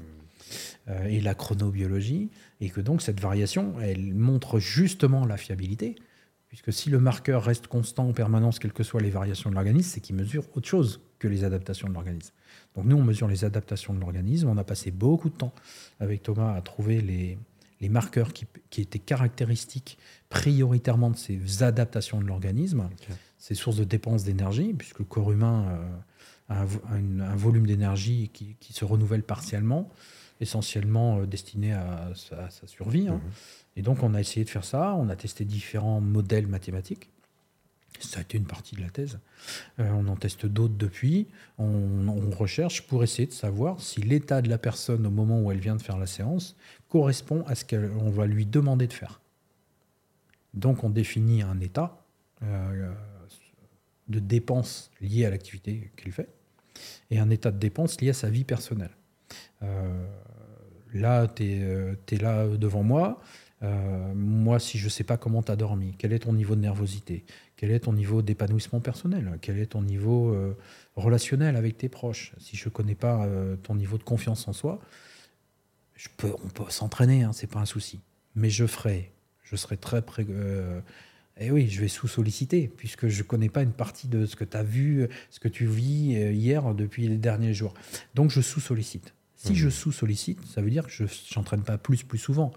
J'entraîne, mais je vais y aller avec précaution. Donc, j'ai pas de progression. Si je veux vraiment solliciter l'organisme euh, aux limites de sa réserve adaptative du moment, hein, qui est un vieux concept de Verkhochansky, j'ai pas d'autre solution que de bien te connaître.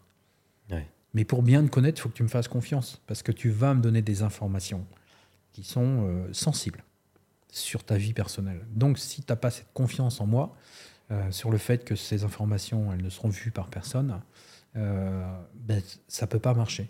Moi, j'ai longtemps fait le suivi des arbitres de Ligue 1 et de Ligue 2. on n'était que deux à avoir leur données. Même toute la direction technique des arbitres ne l'avait pas. Il y avait que Jean-Mi et moi, Jean-Michel Pratt, l'entraîneur national des arbitres, et moi qui l'avions. C'était la condition pour les arbitres de leur saisie. Et dans de nombreux clubs, c'est ça. Euh, quand je fais saisir un staff, il est bien évident, euh, parce que le staff a aussi ses réactions, il est bien évident que je dois être le seul. Et que parfois, euh, on voit arriver des événements dramatiques. Ça arrive. Hein des burn-out ou différentes personnes parce que les gens, parce que les accidents de la vie concernent aussi tout le monde. C'est clair. Donc, on a mis en place ce système de collecte. Euh, moi, je l'ai fait à titre perso avant, via ma thèse avec Training Load Pro, c'est la raison. Et puis après, euh, j'ai basculé, euh, sans que j'ai aucun contrat avec eux, hein, mais j'ai basculé, on va dire, moralement, j'ai un contrat moral avec eux, avec My Coach, tout simplement parce que Cédric Messina est venu me voir à Nantes en me disant qu'est-ce qu'on fait, parce que je les avais fracassés aussi sérieusement sur Facebook à l'époque. Donc Cédric m'avait dit, on continue, tu continues à nous fracasser ou on bosse ensemble j'ai trouvé que le PDG d'une boîte qui vient à Nantes pour me rencontrer, pour échanger, qui prend pas son téléphone, il vient en avion pour me rencontrer. Je suis rien globalement, moi. Je suis le mec qui fracasse. Euh, j'ai trouvé ça euh, surprenant. Mmh. Donc on échange et puis on a échangé ensemble. Donc la plateforme elle a évolué. Aujourd'hui je bosse avec Cindy euh, parce que Cédric est sur le côté holding. Mais voilà comment on a évolué. On a parce que Cédric il a des valeurs humaines, un peu différentes des miennes, mais euh, ils m'ont du business, hein, les valeurs éthiques sont pas les mêmes. Euh, et puis, il y a Cindy qui a les mêmes. Mais voilà, on est dans cette logique, tu vois, de d'un suivi qui va permettre de faire faire des efforts plus importants plus souvent. Mmh. Et après, il a fallu, pour savoir si on respectait les principes d'entraînement, mesurer les effets immédiats. une séance provoque une augmentation de la fatigue. C'est pas gênant. et puis, les effets cumulés différés. Que fait cette fatigue dans les jours qui suivent? Si la fatigue baisse, un entraîneur te dira c'est une bonne nouvelle. Moi, ça m'effondre à chaque fois parce que ça veut dire que l'organisme s'est adapté mhm. et que donc on aurait pu solliciter plus. Et si on avait sollicité plus, la probabilité de, progrès est plus importante. C'est déterminant parce que quand on a des joueurs ou des sportifs qui sont moins forts que les autres, on n'a pas d'autre choix que de les faire apprendre plus vite et plus. Et pour ça, on n'a pas d'autre solution que de les faire apprendre plus. Or, et c'est le problème, je pense, de la natation, plus, ça ne veut pas dire 30 heures de présence. Euh, la logique extensive des trailers, des marathoniens, elle est suicidaire. Ouais. Euh, ça vire à la bigorexie, ça vire à l'anorexie. Euh, parce qu'à un moment, une vie réussie, c'est une vie.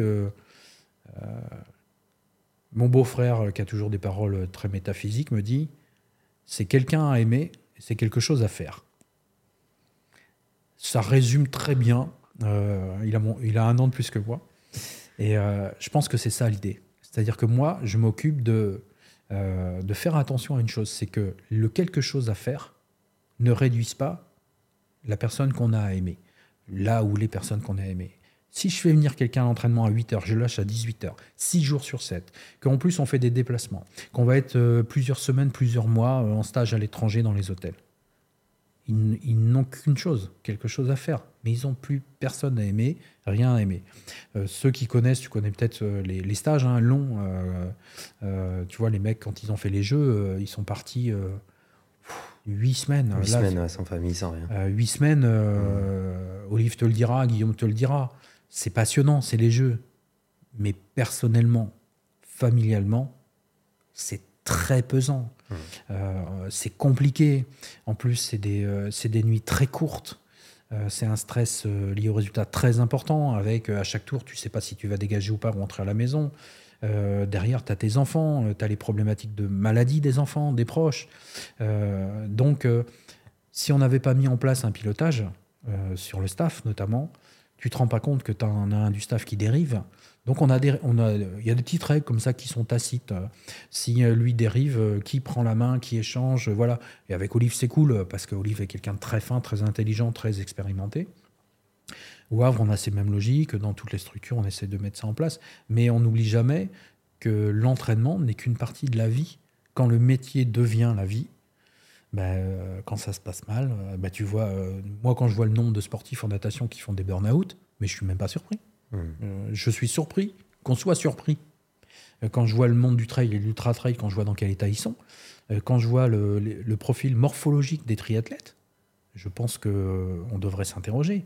on est, on est à la limite de la pathologie. Et puis quand je vois dans quel état ils sont, quand on me dit quand j'arrête ma carrière, c'est une petite mort, putain, mais il y a un problème. ça veut dire qu'avant, ils faisaient quoi? On peut très bien euh, faire son métier de sportif de haut niveau et puis faire quelque chose d'à côté. Alors après, il y a des sports qui ont des problèmes financiers, on va dire. C'est vrai qu'en athlète, c'est un peu plus compliqué de trouver des ronds. Mais, mais ça veut dire qu'on peut. Il y a eu des athlètes qui ont fait des, des belles carrières d'athlètes euh, et qui ont fait des belles carrières professionnelles et qui font encore. Ils ont, ils ont réussi à faire les deux. Euh, donc, euh, c'est, donc c'est possible. Mais ça suppose avoir des, des, d'autres valeurs. Nous, on est très rigoureux au, méthode, au niveau méthodologique. tout simplement parce qu'on ne peut pas se permettre de tester des techniques ou des méthodes qui ne sont pas à minima rationalisées avant qu'on les utilise. Moi, je veux bien tester différents trucs qui sont très peu faits, voire pas faits. Mais à la seule condition, c'est que le protocole qui nous emmène vers cette utilisation euh, de techniques ou de méthodes ou d'outils nous permette de dire la probabilité qu'on se déchire, elle est assez faible ou faible. Mais si elle est modérée, là, c'est une décision collégiale. Mmh. Si, elle est faible à très faible, c'est moi qui vais décider. Euh, si elle est modérée, on doit être plusieurs à décider. Et est-ce que tu engages l'athlète dans, ce, dans cette décision? Il est forcément impliqué. Euh, jamais on mettra en place quelque chose sans informer la personne. Hmm. Euh, quand, quand, tu décides avec les. Euh, allez, je me souviens, hein, avec Jean-Marc hein, Furlan, on est le premier à avoir testé ça en foot. quand on décide de doubler deux fois, culturellement, c'est un choc. Les mecs s'inquiètent. On va jamais résister.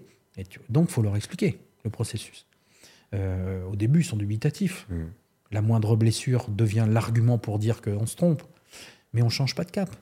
Parce que si tu changes de cap, ça veut dire que les joueurs avaient raison de s'inquiéter. Parce que ça veut dire qu'en réalité, on ne savait pas ce qu'on faisait. Moi, un, deux, trois blessés, j'en ai rien à secouer. Hein. On avance. Hein. Et on va chercher les causes, on va trouver, et puis euh, tu te rends compte que des fois, bah, la cause, elle n'est pas liée à l'entraînement en réalité. Euh, et, mais avec les suivis, on le voit très vite. On le voit mmh. très vite. Donc on tourne avec très peu de blessés, ce qui veut dire que les joueurs adhèrent. Euh, et tu vois, on, a mis, on leur demande d'évaluer l'animation PEDA. Ça va loin. Hein. Combien d'entraîneurs acceptent de voir leur qualité pédagogique évaluée par les mecs? Animation PEDA, on a mis variété des exercices. Est-ce est que l'entraînement est monotone tu vois, On a mis plaisir à l'entraînement. pour un staff, ça peut être un moment de chaleur. les mecs que tu as en face, je te dis, à la fac, combien de fois tu as été interrogé sur euh, la qualité de l'enseignement? Jamais. Moi, j'ai avec mes étudiants, euh, pas tous les ans, euh, je mets en place un questionnaire d'évaluation de mes enseignements. Des fois, ils me disent ça c'était top, ça c'était moins top. Mais je suis d'accord. Effectivement, je l'ai pas bien géré. donc, tu vois, j'ai mis cette culture de, on n'est pas nous entraîneurs, les parents, vous les sportifs des enfants. On est nous entraîneurs des adultes avec vous des sportifs des adultes. Mmh. Donc euh, il y, a cette relation d'adulte à adulte, et quel que soit le, les niveaux, même si j'ai des enfants, euh, je les fais remonter en dimension adulte. Il y a un moment, si je ne trouve pas la solution avec un, avec un petit de, de 7-8 ans, je n'arrive pas à le faire progresser, euh, ça ne me gêne pas du tout de lui dire Mais qu'est-ce que tu penses qu'on doit faire? Puisque c'est toi qui vis, qui n'y arrive pas.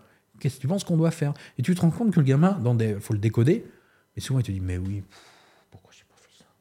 Et donc, tu, tu, pars dessus. Donc, tu vois, notre méthodologie, elle est. Euh, elle est. Euh, alors, en termes riches, hein, elle est holistique, mmh. globale, elle est systémique, interactionniste, euh, elle est écologique, elle est contextualisée, et elle est heuristique.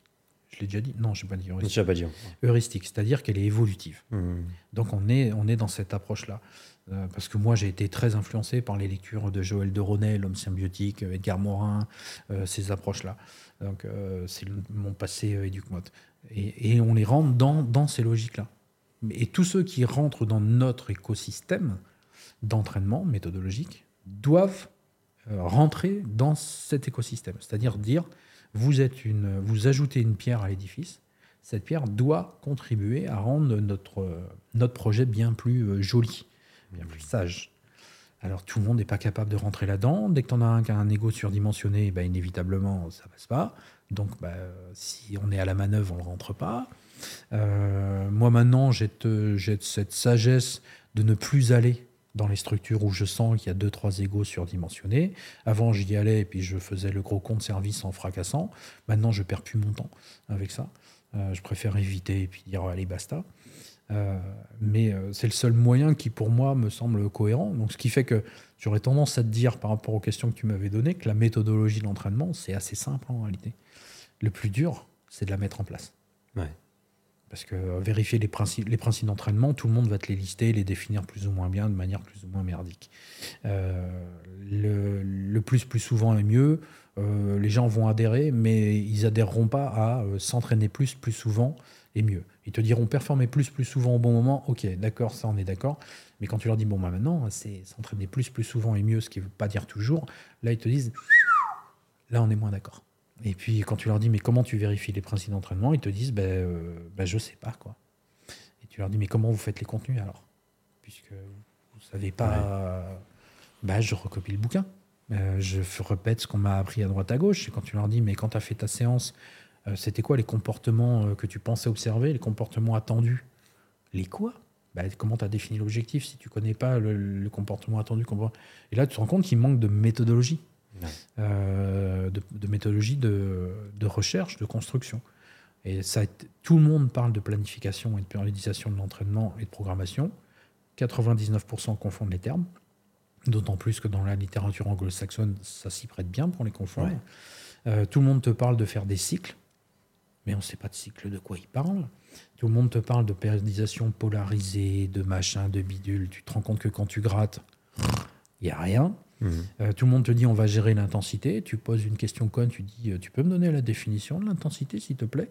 Et comment tu la monitores? Comment tu euh, Et là ils te disent bah, l'intensité, bah, c'est évident, euh, c'est un pourcentage de RM. Mais non, là tu m'as pas défini l'intensité. Tu m'as donné une illustration Mmh. de l'intensité. C'est quoi le Et là, ils te- et là ils se rendent compte que mince, je sais pas définir. C'est quoi la fatigue?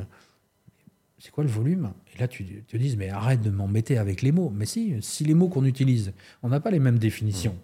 À un moment, on croit qu'on se comprend, mais on ne se comprend pas en réalité. Donc, euh, et ça, je pense c'est ce que doit apporter l'université. Moi, c'est ce que j'essaye d'apporter modestement.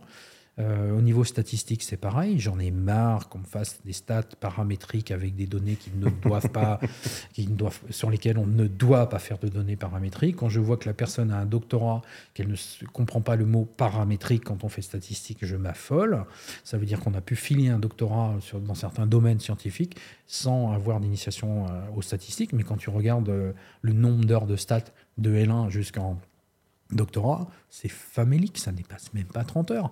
Euh, nous, euh, les cours d'initiation à la recherche, on te dit oui, mais il a fait un master. Mais c'est, c'est- non, c'est pas des cours d'initiation à la recherche, un master. Mhm. Euh, puisque la plupart du temps, vous il a fait le protocole défini par le mec qui est au-dessus qui lui a dit tiens, voilà la manip, fais-la, fais-la tourner. Il a rien appris, il a été le larbin du système. Donc, c'est surtout ça, c'est en sciences, en sciences objectives. Sciences subjectives, on a moins ça. Mais euh, tu vois, donc il y a tout ça qui fait qu'à la fin, bah, si, si tu as, fait ton job, bah, c'est pas si compliqué que ça. Après, le plus dur, il reste à venir c'est sur le terrain, euh, réussir à le faire. Et là, euh, collecter les perceptions, Thomas est exceptionnellement fort Ouais. sur ça. On a un taux de saisie de 100%. Euh, beaucoup n'y arrivent pas. Oui, parce que euh, moi, je t'entraîne. Je veux que tu saisisses. Tu saisis les premiers jours. Mais au bout de 10 jours, tu saisis plus. Maintenant, est-ce que moi, je vais aller te voir pour te dire je vais te dire non, mais t'as pas de choix, tu saisis si tu fais pas euh, amende. Bon, ben, ça, c'est la méthode du con, ça. Euh, moi, je veux, si tu saisis pas, la question c'est mais pourquoi tu saisis pas? Et donc, Réussir faut à que je- impliquer les bah, il faut que j'aille te voir et te Bien dire sûr. euh, il faut que je te regarde dans les yeux. Et là, il y en a beaucoup déjà. Il n'y a plus grand monde au village. Et puis après, euh, bah, si tu saisis pas, c'est que je sais une chose. J'ai raté. Hmm. Parce que tu saisis pas, parce que tu n'as pas de retour. Et parce que Parce pas que compris tu- ce qu'on fait. Ouais, tu m'as fait confiance. C'est clair. Tu m'envoies de l'info, et cette info, elle sert à que dalle. Euh, J'ai pas de retour, je sais pas quoi tu fais, ce que tu fais. Ben, quand on fait ça, ça marche pas. Et ça me permet vite de voir si la personne qui entraîne, elle a euh, suffisamment de capacité à expliquer, d'informer, de, former la personne en lui disant Attends, le processus d'entraînement, c'est un- c'est c'est collégial, hein, euh, tu fais partie du job, c'est toi qui cours. hein. Et puis, euh, s'il y a cette empathie suffisante pour le faire, alors dans le milieu pro, c'est difficile hein, parce que nous, on bosse avec des gens. euh, ils, sont là, ils n'ont pas demandé à venir là parce que c'était des potes, ça s'appelle un contrat de travail. Il y a des gens euh, qui, il y a des joueurs qui nous appré- apprécient pas forcément spécialement. On a des relations professionnelles, mais être pro, c'est ça. C'est dire, moi, je suis là, je vais t'emmerder, hein, c'est sûr, mais je le fais pas pour t'emmerder. Je le fais parce que si à la fin de l'année, ta valeur financière ou euh, tes compétences et tes compétences sont supérieures, j'ai fait mon job, tu as fait ton job, fais-moi confiance, je suis capable de t'aider. Donc il y a cette empathie. Euh, il y a, moi, il y a des joueurs avec qui je me suis frité sévère. hein. Mais on avait ce respect profond qui faisait que le joueur pouvait pas apprécier, mais il savait que je le faisais pour lui. Et donc, il saisissait. Euh, et ils saisissent tous les jours. Nous, on a des données, euh, c'est par, par quantité euh, énorme. Et donc, tu vois, après, il y a cette phase opérationnelle euh, qui, est, qui est difficile. Toute la phase, on va dire, euh, spéculative avant, elle est facile. euh, c'est facile d'être dans le bureau et de faire le sketch, hein, et de faire les analyses et de donner des beaux diaporamas et des beaux dashboards. C'est la grande mode de la data visualisation. Là, celui qui fera le truc, qui fera le plus gros feu d'artifice. Parce qu'il y a de nouveaux postes de data scientist. Bah oui, parce qu'il y en a, ils cherchent du job. Il faut bien justifier. Euh, Il faut justifier leur job. C'est ce qu'on appelle la maladie du fonctionnaire. Exact. C'est-à-dire, euh, euh, il faut que tu puisses légitimer ton travail. Mhm. Donc, il ne faut pas pousser. euh, c'est très caricatural et les fonctionnaires vont me dire que j'abuse fortement. Mais euh, parce que tu- on l'a autant dans le privé. hein. Oui. Un travailleur, s'il travaille trop vite, à un moment, on pourrait se dire que son poste sert à rien. Donc, il a tendance à travailler plus lentement. Nous, dans le sport, on a une contrainte temporelle et de performance. Donc, je pense qu'il y a beaucoup de postes qui ne servent pas à grand-chose. Euh, c'est de l'enfumage. Ou alors, moi, quand on me dit je suis analyste, euh, data analyst, euh, je suis analyste vidéo, euh, t'as pas de diplôme d'entraîneur, t'as jamais entraîné. Et à quoi tu sers? Mais à rien, puisque analyser les données, euh, j'ai tendance à te dire mais je peux le faire sans toi. Euh, Aujourd'hui, euh, les outils d'IA euh, font que j'ai pas besoin de toi pour analyser le jeu de données. Euh, L'IA va le faire mille fois plus vite. Par contre, la plus-value, moi je te prends, tu me dis tu es data analyst, euh, la seule chose qui m'intéresse, c'est est-ce que tu vas pouvoir euh, ces données les transformer en informations. Ok, tu fais tourner la moulinette, un stat, mais après, il y a une phase qui m'intéresse. C'est est-ce que ces informations, tu vas me les transformer en connaissances? C'est-à-dire des connaissances qui, pour moi, vont me permettre d'augmenter mes compétences. Tu vas me dire, avec des sportifs de tel sport, à telle période de l'année, euh, les réactions qu'on a, elles sont normales, habituelles. C'est celles que j'attends. Ah ouais, pourquoi? Ben Parce que quand on regarde les variations des différents efforts et des différents effets, à telle période de l'année ou par rapport à tel jour avant le match ou la compétition, euh, voilà les effets qu'on doit. Là, tu parles en professionnel de- du, du sport. Et de, donc, ouais, là, je te prends. Mais tu, tu me fais un, un- un feuillet de 8 pages ou de 40 pages ou 60 pages avec euh, un machin, j'en ai rien à, à secouer de tout ça. Ça m'intéresse pas, puisque c'est moi qui. En plus, comme tu m'envoies des trucs je comprends pas trop. euh, tu m'as mis des box plots, tu me parles de, de l'IQR. euh, oh, de quoi il me parle Et puis moi, comme je comprends pas, je veux pas que tu vois que je comprends pas, bah, je te dis oui. Mais euh, intérieurement, je me dis, mais pff, les datas, j'en ai rien à secouer. Tu vois, Lucas, moi je l'ai formé au stat. C'était une formation continue. Lucas, je suis content quand il me dit Ah, Steph, attention, regarde l'échelle. On n'est pas sur l'échelle complète, on fait les cotations de 1 à 10, mais là, le graphique, on n'est que de 2 à 3. Et je me dis Génial, il voit. Hmm. Il ne se fait pas piéger par euh, la dilatation euh, de l'échelle des ordonnées. C'est un problème qu'il y a dans la science. C'est quand tu regardes les, les, les résultats de certaines études, si tu sais lire les stats, tu te rends compte qu'il y en a, je vais pas dire la moitié, mais beaucoup qui sont bullshit complet. C'est juste comment trafiquer les données pour leur faire dire ce qu'on veut. Elles ce sont pas trafiquées. Euh, je comprends que Elles tu sont mises en valeur euh, d'une certaine façon. Elles ont été utilisées à d'autres fins que la production de connaissances. C'est ça. Elles ont été utilisées à des- pour des raisons carriéristes. Mm. C'est-à-dire que l'auteur a besoin d'une publication. Et comme il a besoin d'une publication, il faut qu'il trouve toujours un truc. euh, Et puis après, tu as toujours, toujours cette phrase magique. Notre étude est la première à montrer, à notre connaissance, cette étude est la première à montrer que. Mais j'en ai rien à foutre que ce soit la première.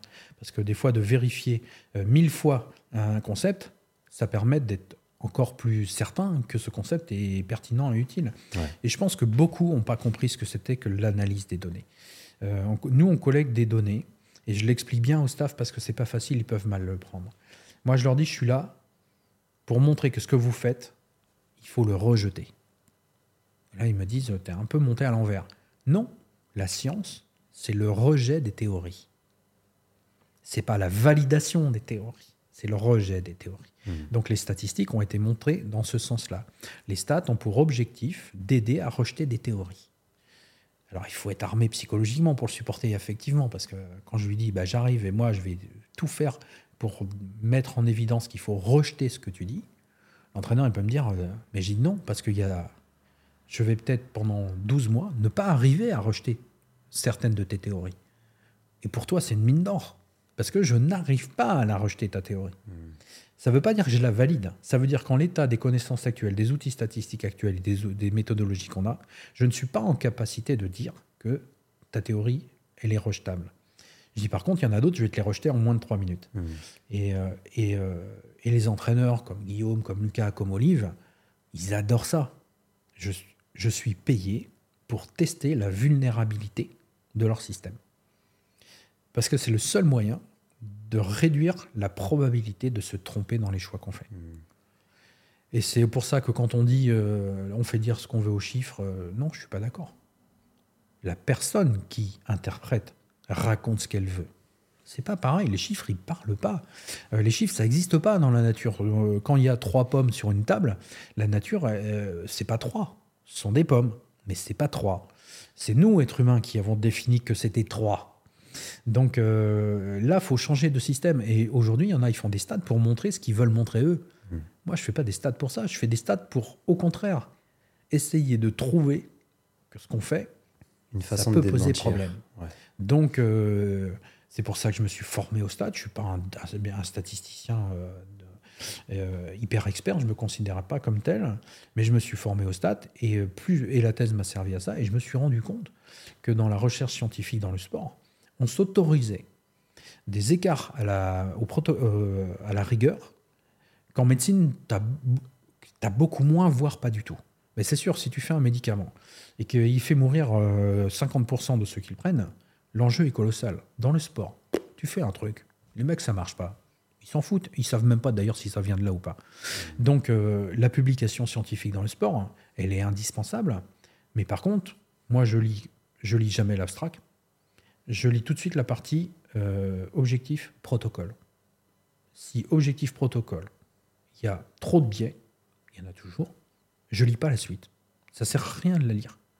Euh, parce que tout simplement, à partir du moment où l'objectif est, pas bon, euh, ou difficilement défendable ou pas clair, et que le protocole il est un peu foireux et que les stats sont toujours les mêmes, moi il me fatigue avec certains stats. C'est une mode dans les statistiques. Et puis quand tu vois un effectif à 10 et qu'ils utilisent des stats fréquentistes, L'échantillon est un peu trop faible. bah, euh, pourquoi vous n'êtes pas passé en bayésien? Ah, euh, en quoi? Bah, j'ai pas appris. Ah oui, c'est vrai. Euh, moi, les L2, je les, je, les mets, je les mets un- tranquillement sur du bayésien. Et ils se rendent compte que bah, c'est dur au départ, mais qu'après, c'est pas si dur que ça. Et que, et que tout joue sur mais, euh, mais pourquoi je fais les stats?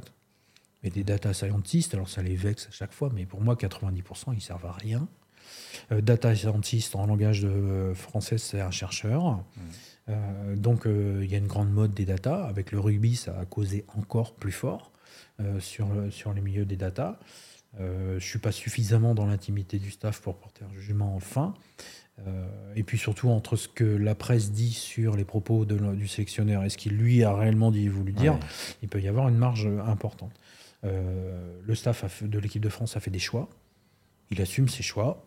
Euh, L'objectif n'est pas atteint. Euh, ça arrive à tout le monde. Bien malin qui ne s'arrive pas. Euh, virer le staff, pour moi, serait une erreur. Euh, modifier des choses dans le staff, ça paraît évident et indispensable. Euh, chercher les erreurs de casting dans, le, dans leur truc, euh, c'est indispensable. Mais si on vire à chaque fois les gens qui font des erreurs dès qu'ils font une erreur, putain, on n'est pas prêt d'apprendre. quoi. Ouais. Donc euh, après, à, à eux de, de réguler. Euh, le fédé de rugby, euh, je suis peu dans le rugby. Donc c'est pas un sport où... je pense que c'est un sport... le problème n'est pas le sport, le problème est certain. Toutes les, tous les sports où on s'auto-recrute, où on s'auto-caresse, on progresse pas. Euh, Il y a des sports qui se sont ouverts. Le foot s'est ouvert, le hand s'est ouvert à la confrontation d'idées. Euh, je pense que le rugby n'a pas encore atteint ce stade-là. La natation ne l'a pas atteint, Ouais. l'a pas atteint. Il y a des sports qui sont un peu en retard. Euh, moi, j'adore les gens qui vont me dire ce que tu fais, c'est pas cohérent parce que, parce que, parce que, parce que. J'adore, ça. Parce qu'ils t'aident, mais à un niveau. J'envoie jamais mes nouvelles idées à quelqu'un que je connais. Mais il faut avoir l'ego un peu de côté. Ouais, ça vient avec l'âge. ça vient avec l'âge. Je suis pas sûr. Je suis pas sûr que Je là, suis certain, non, pour être d'accord. Ouais. Donc, euh, donc, tu vois, la méthodologie, je crois que tu m'avais posé la question, elle est assez simple en réalité. Ouais. Elle est à la fois simple à comprendre, mais très difficile à mettre en place. Très, très. Et je prends l'exemple de. J'aime même mettre dans la peau d'un entraîneur de club qui est un peu isolé, parce que moi je fais cette émission pour ces gens-là souvent, Mm. de dire bah, je ne viens pas du milieu universitaire, je passe un BPGEPS, un DE, etc. J'ai envie de commencer à gérer un peu des données sur la perception de, mes joueurs, sur des retours. Comment est-ce que je fais concrètement et quelles données sont importantes à aller saisir et à aller chercher? Mais des données, euh, un entraîneur de club amateur qui entraîne, on va dire, des sportifs deux ou trois fois par semaine, des données, il en collecte plein. Inévitablement, parce que quand il vient, ah, la tête du sportif n'a pas l'air top ou il a l'air heureux. Et déjà, il est rentré dans la La donnée, c'est euh, c'est consubstantiel à l'être humain. On passe notre temps à traiter des données. Donc, euh, c'est euh, d'ailleurs les premières données qu'on gère, nous, c'est nos données sensorielles. On a cinq sens, voilà, et yes, c'est parti. Le flux de données, il est colossal. Donc, on a à le gérer. Puis après, on a les données qu'on gère sur nous et les données qu'on gère sur les autres. Et puis ben, après, si un entraîneur veut vraiment progresser, il faut qu'il passe par la phase analyse de ces données dans le temps. C'est-à-dire qu'il faut laisser une trace de la donnée. Aujourd'hui, euh, je t'entraîne, on est lundi. Je vois bien que t'es pas bien ou autre, mais bon, on fait la séance quand même, je me suis adapté. Puis on se revoit mercredi. Et ça, bah, c'est dommage de ne pas avoir collecté de la donnée. Parce que si j'avais marqué euh, euh, lundi, euh, bah, Julien, je l'ai trouvé euh, fatigué. Je l'ai trouvé euh, un peu triste. Tu vois, je marquais. Mercredi, je refais la séance. Julien, nickel. Mercredi, il est nickel. Sur les critères, il est euh, valeur euh, améliorée, pas valeur dégradée.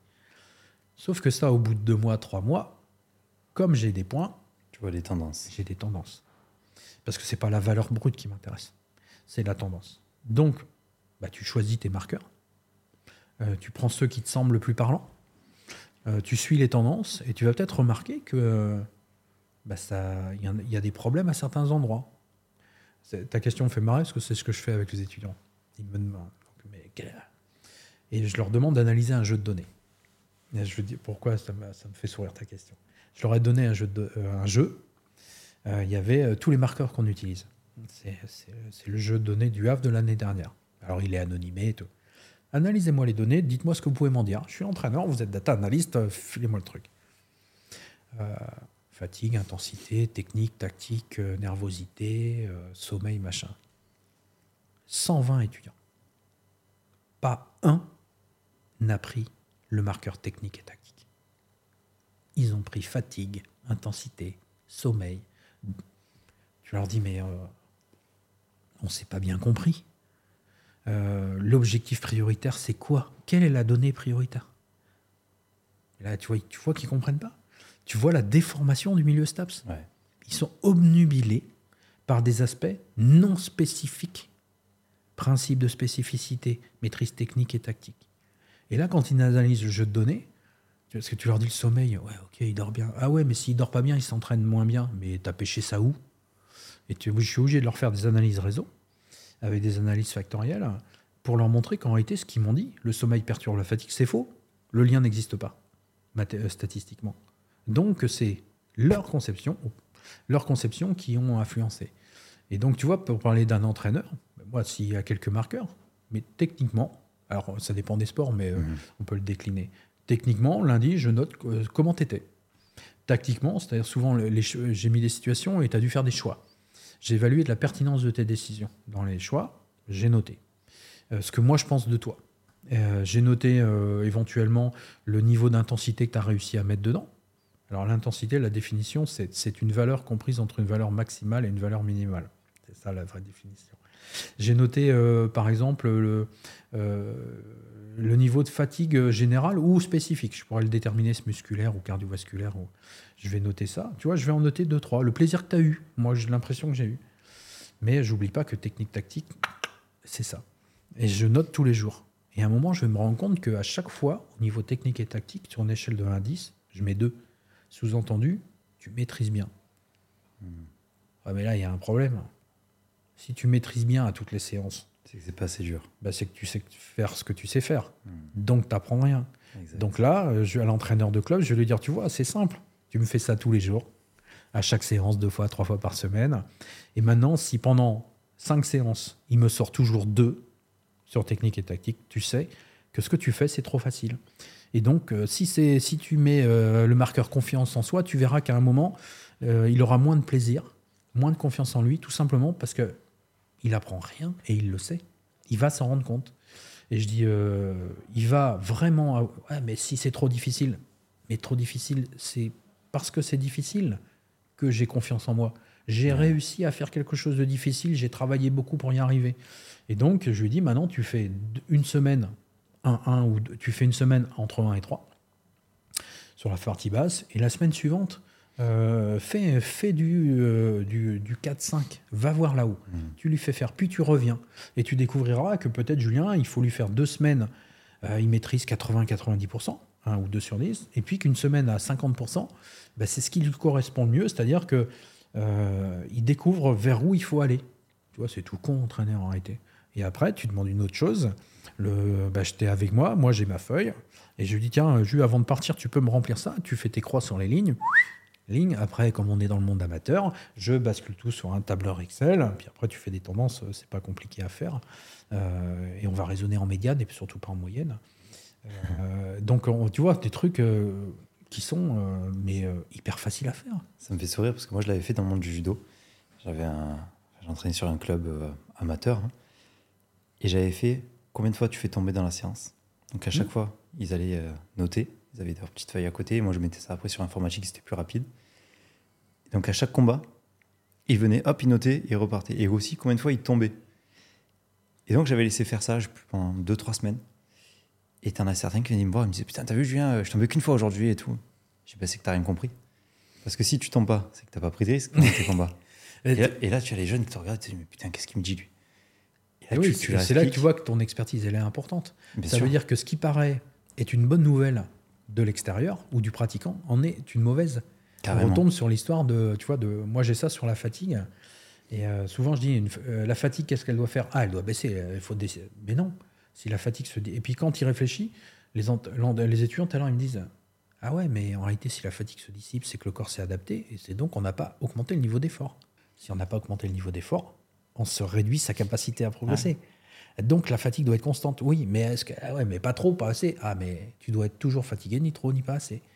Et euh, ça veut dire que comme tu le dis, sur une même information, toi, tu es passé au stade de la connaissance. Ce qui t'a fait passer de la- l'information à la connaissance, c'est ton expertise. Carrément. Et 95% des data analystes ne connaissent pas le sport, ne connaissent pas le mouvement humain et ne connaissent pas l'entraînement. Alors on me dit on peut travailler en équipe. Ouais, mais moi, plutôt que d'avoir un data analyst, un expert et que les deux euh, fassent ça, je préfère que ce soit le même qui fasse le, la, la chose. Parce qu'il va faire ce mélange et lui, il va rentrer dans une, dans un, dans une logique de Ah ouais, mais le test statistique, j'en ai pris un. Pour... Moi, pour te dire, j'utilise au moins quatre tests statistiques différents sur chaque idée pour être sûr que euh, on y aille. Si les quatre m'envoient la même information, j'y vais. Bon. Si j'en ai qu'un, j'y vais pas. C'est c'est la problématique, c'est pour ça que j'aime beaucoup ton travail et que tu diffuses euh, sur les réseaux, dans tes articles, etc. C'est de dire, bah, les gars, allez au-delà des apparences, au-delà de votre instinct et de ce qui paraît logique. On repart sur la fatigue, et c'est un peu la même chose. Et moi, il y a une notion qu'on nous avait appris en cours, c'est la charge optimale, autour des 70%, etc. Et c'est un concept que il y, a, il y a peu de temps où j'ai eu cette réflexion-là, parce que je comprenais pas ce concept. Et je me disais, mais putain, me dit 70%, mais c'est 70% de quoi? Est-ce que c'est l'intensité max que je vais atteindre dans ma saison? Mais j'y suis pas encore allé, je sais pas où je vais. Est-ce que c'est la saison précédente? Est-ce que c'est Et j'ai toujours été perdu. Donc là, il y a quelques mois, je me suis dit, mais en fait, c'est un- une charge qui augmente. Parce que le niveau du mec, il va augmenter, il peut encaisser mieux. Donc, quid de cette charge optimale? Est-ce que c'est un, un truc utile? Est-ce que c'est complètement euh, déconnecté de la réalité? Ou est-ce que c'est vraiment un principe euh, précis euh, qui a été vraiment validé, etc. Est-ce que tu as, des infos là-dessus? Pour m'éclairer personnellement. Euh, alors, je vais refaire mon chieur de service. C'est quoi la charge? Parce que de dire charge optimale, moi je veux bien, mais il faut dise que je une charge. C'est le volume fois l'intensité. Euh, c'est ce que c'est ce qu'on nous apprend. Ouais. Volume d'entraînement fois l'intensité d'entraînement. Euh, On dit la charge, euh, charge. c'est euh, le volume, la durée, Ouais. fois l'intensité, qui est collectée. alors qui peuvent varier, mais qui, est généralement RPE. alors déjà, on part dans le mur avec ça, tout simplement parce qu'on a deux problèmes importants. On a deux variables qui ne sont pas sur les mêmes échelles. Donc tu as une durée qui peut aller... Alors quand on fait une séance euh, de, certains sports, ouais, ça va durer 60 minutes, on ne se rend pas compte. Quand tu as un trailer qui peut te faire une sortie de 5-6 heures, là, tu te rends compte qu'en réalité, ta charge égale la durée. Hmm. Puisque l'intensité, euh, elle va être de, 1, sur, 1 euh, sur, sur 10. Sauf que quand tu regardes, donc on a ce problème mathématique qui, ferait, qui fait qu'on devrait uniformiser les deux échelles, ce qui se fait jamais. Et après, quand tu regardes les RPE, à chaque fois, tu dis, mais c'est pas possible. Ils utilisent une déclinaison de l'échelle de Borg, qui est l'échelle de Foster. Euh, et puis, euh, quand c'est qu'une échelle de 1 à 10 avec euh, quelques variations, et tu te rends compte que sur l'échelle de Foster, il manque des valeurs textuelles sur la valeur 6 et la valeur 8. Et quand tu analyses les données, tu te rends compte, quand tu fais une, analyse de la distribution des données, il n'y a pas de 6 et il n'y a pas de 8. déjà, on a l'échelle sur 10, il y a deux valeurs. Je me suis fait avoir sur ça. Euh, et, c'est là que j'ai percuté sur la recherche scientifique aussi, sur la charge d'entraînement, et qui me fait dire qu'il n'y a pas une étude, pas une seule, qui a un intérêt. À partir du moment où l'outil de mesure n'est pas pertinent, et n'est pas fiable, et n'est pas précis, c'est même pas plus, c'est la peine d'aller plus loin. Euh, pas de 6, pas de 8. Un an pour qu'on comprenne ça, nous, hein, quand même. Euh, on va voir les, joueuses et on leur dit Mais pourquoi vous saisissez pas 6 et pas 8 avant de poser la question, on aurait dû euh, regarder l'échelle. On l'avait, elle était tellement évidente parce qu'on l'avait apprise en cours. Même moi, je l'ai enseignée. Quand je l'enseigne maintenant, je leur montre. Elles me disent, mais Steph, c'est quoi la différence entre très difficile et difficile? Et là, moment de solitude. J'ai pas de mots, moi, en français, pour dire 5 euh, euh, difficiles, 7 très difficiles, 6 c'est quoi? Et là, on se dit, mince, on n'a pas fait donc, on se rend compte que l'échelle, elle est très biaisée. Donc, on n'est pas plus con que les autres. On enlève tous les textes. Et puis après avoir enlevé tous les textes, on est super content, on est les rois du pétrole. Et puis on se rend compte que la muscu, c'est toujours 6. On va voir le préparateur physique, on lui dit Mais pourquoi tu fais toujours les mêmes choses en, muscu ou quoi? Bah non. On, se on va voir les joueurs. C'était Wash. Et les joueurs nous disent Bah écoute, euh, on, a pris l'habitude. Les premières séances, c'était 6 en muscu. Ils avaient fait ce que tout cerveau fait. Ils ont associé un chiffre à une thématique, qui est une stratégie de, mémorisation. Et donc, on vire les numéros. Et les échelles euh, qui coulissent. et on passe sur une ligne avec une croix. Mais avant, on s'est encore fait piéger par autre chose. On avait mis euh, des smileys. C'est une belle idée de ma part, ça. Smiley, euh, je suis triste, je suis heureux. Et donc, on met ça sur tous les marqueurs. Et euh, je me souviens d'un joueur, je crois c'est à Brest, qui me dit Steph, euh, moi, je ne suis pas d'accord avec toi. Ah bon? Bah, Tu as mis euh, intensité, basse intensité triste, haute intensité heureux. Je ne comprends pas. Moi, je peux être à haute intensité triste, haute intensité heureux. On avait pris les émoticônes et on n'avait pas réfléchi. Donc, on a enlevé les émoticônes, on a enlevé les marques, on a enlevé les chiffres, on a enlevé le texte. Maintenant, ils ont euh, un petit commentaire en début de texte et à la fin pour expliquer le sens de la, de la notation. Et ils font, euh, avec le doigt maintenant, euh, c'est là que ouais. My Coach c'est plus facile, avec le doigt, ils, mettent leur doigt sur la ligne. Avant, il fallait déplacer. Ils mettent le doigt sur la ligne, clac, clac, clac, clac, clac, et puis voilà. Et puis c'est plié. Donc on a un système de collecte qui est fiable. Donc, charge, volume fois durée, très discutable. Charge, quantité fois qualité, très discutable aussi. En physiologie, on n'est pas sur une multiplication, on est sur une concaténation. C'est pas du tout pareil. Donc euh, charge quantité fois qualité, c'est très discutable et donc nous on le fait pas. On fait charge. alors la charge, on la définit aussi comme étant la quantité de travail. Une charge, c'est une quantité de travail. Euh, ce travail étant euh, nécessitant de l'énergie. C'est pour ça que moi je préfère le terme d'effort, mais je sais que si je parle d'effort, il y en a qui, enfin, ils aiment bien charge, donc on dit mmh. charge. Et on leur dit c'est la quantité et la qualité. Donc on va quantifier la quantité de travail. Et là, on peut quantifier le temps présent en séance, mais le temps de travail réel en séance. On fait les deux, ce qui va nous donner une densité euh, qui va être importante. Et puis après, on va avoir la qualité. Et cette qualité n'est pas RPE. Parce qu'en plus, les gens te disent on fait euh, du wellness et on fait RPE sommeil. C'est-à-dire que RPE, qui est la perception de l'effort, euh, devient le nom de l'outil. Non, les TUI, c'est une échelle visuelle analogique. Euh, et donc, tu te rends compte qu'ils puis ils font wellness. C'est pareil, wellness, mais on s'en fout du wellness, c'est pas ça le plus important. C'est on essaie de mesurer les dépenses liées aux mouvements qui sont non perceptibles. Sous-entendu, qui seraient liés à des états affectifs ou des états cognitifs qui ne provoquent pas nécessairement euh, une, mise en, euh, œuvre rapidement de, des muscles sur des grandes amplitudes. Donc on va collecter ça. Et puis maintenant, on a un système de, collecte de, modélisation ou d'algorithme qui, est assez clair. Euh, tout à l'heure, je te disais, on détecte les, tu vois, l'entraîneur local, il, il, détecte ça, il fait ses tendances. Maintenant, nous, ce qu'on fait, c'est que la tendance suffit pas il faut qu'on ait une information euh, qui nous permette de vérifier si on, si on contrôle bien le principe de variété. Le principe de variété, c'est quoi? Ça veut dire que la tendance, nous, on cherche qu'elle aille vers une amélioration. Le seul moyen, donc, on est obligé de comparer deux tendances. Ça, je suis allé voir dans les statistiques financières pour ça. Euh, on va avoir une tendance à long terme, les effets mmh. cumulés différés, et puis il nous faut la tendance à court terme, les effets immédiats.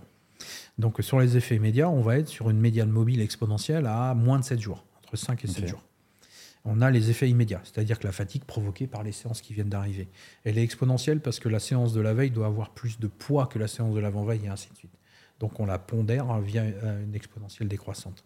Puis il me faut la tendance à long terme, les effets cumulés différés dans le temps. Mmh. Donc là, on va être sur un cycle euh, de 28 jours. Alors on est sur des, on va dire sur des cycles lunaires ou des fractions de cycles lunaires.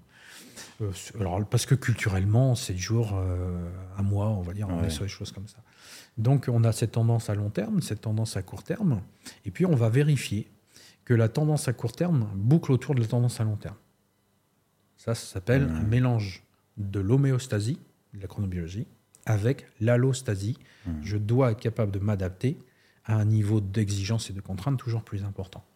Donc, on a identifié les inducteurs de la capacité à s'entraîner, c'est-à-dire les éléments qui, quand ils bougent à la hausse, augmentent la capacité à s'entraîner, quand ils bougent à la baisse, réduit c'est un inducteur. Un indicateur, c'est un variateur qui bouge, mais qui ne modifie pas la capacité. La VMA est un inducteur de la performance. Elle peut monter, descendre, ça n'a pas d'impact sur la performance. Donc, euh, il a fallu qu'on fasse ce travail des inducteurs euh, dans la capacité à s'entraîner et dans la capacité à performer. Et là, moi, je ne peux plus intervenir sur la capacité à performer. Euh, avec Lucas, par exemple, ou avec Guillaume, comment être plus performant en handball ou au foot? Moi, là, je ne peux pas te dire, à ce niveau-là de pratique, euh, je suis pas, je peux plus. Mmh. Euh, par contre, euh, la logique du sport collectif, ça d'accord, mais la spécificité, c'est plus mon job. Par contre, ce qu'il faut faire en termes de capacité d'entraînement, pour que toi, Lucas, ou toi, Guillaume, tu puisses arriver à faire tes, mettre en place la variation des inducteurs de la performance, oui. Donc, le, moi, j'ai ce rôle-là. Olive le fait au quotidien avec l'équipe en sélection. Euh, donc on va dire qu'Olive est plutôt dans les effets immédiats, mais quand on est sur les jeux, c'est les effets longs aussi. Moi, je suis plutôt sur les effets euh, cumulés différés, donc je ne suis pas présent avec eux. Il faut surtout pas que je sois présent avec eux, parce que quand tu es présent avec les gens, tu es très dépendant affectivement. Des, euh, c'est, des trucs avec Olive, on rigole à chaque fois. Ouais, Steph, arrête de dire à Guillaume que les mecs sont pas fatigués. Moi, je les vois, ils me disent qu'ils sont fatigués. Ouais, mais Olive, les saisies, euh, c'est pas ce qu'ils disent. Parce que quand tu es devant moi, tu vas me dire que tu es fatigué. Bah oui, mais quand tu saisis, bah oui, tu, veux, tu ah vas exagérer ton sentiment. Tu veux faire passer l'info, tu es dans la caricature. Et donc, euh, avec Olive, mais des fois, on se marre parce que euh, ce qu'il vit lui, c'est pas ce que moi j'ai en analyse. Et donc, bah, on échange. Et puis après, l'info qui va remonter sur Guillaume va être une échange qui a été collégialement discutée. Hmm. Donc, les euh, données disent ça, mais mon, ma perception au contact euh, de Parce que sur, sur une sélection nationale, moi je l'ai eu dans d'autres sports, l'info que tu renvoies au sélectionneur, c'est une info qui est tout de suite opérationnelle. Ouais. Elle doit être opérationnelle immédiatement. Donc c'est-à-dire qu'on ne peut pas lui dire, bon bah écoute, euh, on pense que les mecs disent ça. Non, on n'a pas le temps. Tu renvoies une info, et puis souvent elle est renvoyée via, via une messagerie. Parce que les mecs, tu vois, mais elle va avoir des conséquences lourdes sur euh, l'info que tu renvoies par exemple à Guillaume ou à Lucas, moi on fait euh, des débriefs mm. tous les matins de match, euh, c'est lourd de conséquences sur les changements de joueurs. Donc tu peux pas te permettre de raconter n'importe quoi. Si tu dis, moi si à Lucas je dis, on joue, il joue dimanche matin à Nantes là. Si je lui dis, ouais tel joueur, tel joueur, je les trouve très fatigués. T'as beau dire, je viens de lui mettre une info dans la tête. Au moment du match, il hésitera à cause de moi. Donc si je lui dis ça, il faut que j'en sois sûr. Mhm. Donc jamais je lui dirai des choses dont je ne suis pas euh, sûr. On moi, je l'inscris toujours dans le temps long. Euh, moi, je suis le mec du temps long. Je ne suis pas le mec du temps court. Euh, donc c'est là que l'outil mathématique il devient intéressant, non pas pour prédire, mais pour modéliser afin de mieux comprendre. On Ouais. Nous, on utilise beaucoup les modèles pour comprendre, pas pour prédire. Je pense qu'il y en a beaucoup trop qui jouent à un jeu qui est dangereux, qui est que parce qu'ils ont modélisé, ils pensent qu'ils peuvent prédire. La, météo se modélise très bien a posteriori, mais se prédit moins bien à long terme. Elle se prédit mieux à court terme, mais moins bien à long terme. Parce qu'avec le temps qui passe, tu as de plus en plus de paramètres qui rentrent en compte. Dans le sport, nous, c'est pareil. Donc moi, je modélise et après, nous, on se dit, on a des stratégies qui sont plus ou moins définies. Donc on a, on a toujours cette volonté de faire tourner une, une variation à court terme autour d'une variation à long terme qui a des tendances qui doivent être prédéfinies, Mhm. qui ont été analysées sur beaucoup de, de clubs. Et donc il faut qu'on trouve les bons marqueurs, parce que si on n'a pas les bons marqueurs... euh, Mais ça, c'est le monde médical, moi, qui m'a aidé. hein. Euh, L'échange avec un médecin.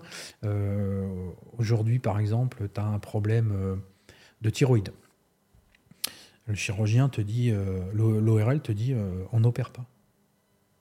Bah, pourquoi on n'opère pas? Ah, ben, parce que, parce que, parce que. Et à un moment, il te dira, on opère. Et là, tu te dis, mais pourquoi on opère? Bah, Parce que ma valeur est au-dessus des seuils? Non. Euh, alors pourquoi vous m'opérez maintenant? Parce que ma valeur, moi, de dosage de TSH, elle est bonne. Hein tu te dis, mais euh, c'est pas votre valeur de TSH qui m'intéresse, c'est que depuis maintenant 3 ans, votre valeur, elle se dégrade. Ouais, mais elle est entre, entre les deux. Ben oui, mais elle est entre les deux, mais elle se dégrade. Euh, et d'ailleurs, euh, l'ORL me répond, mais euh, si votre valeur, elle était au-dessus du seuil et qu'elle se dégradait pas, je vous opère pas.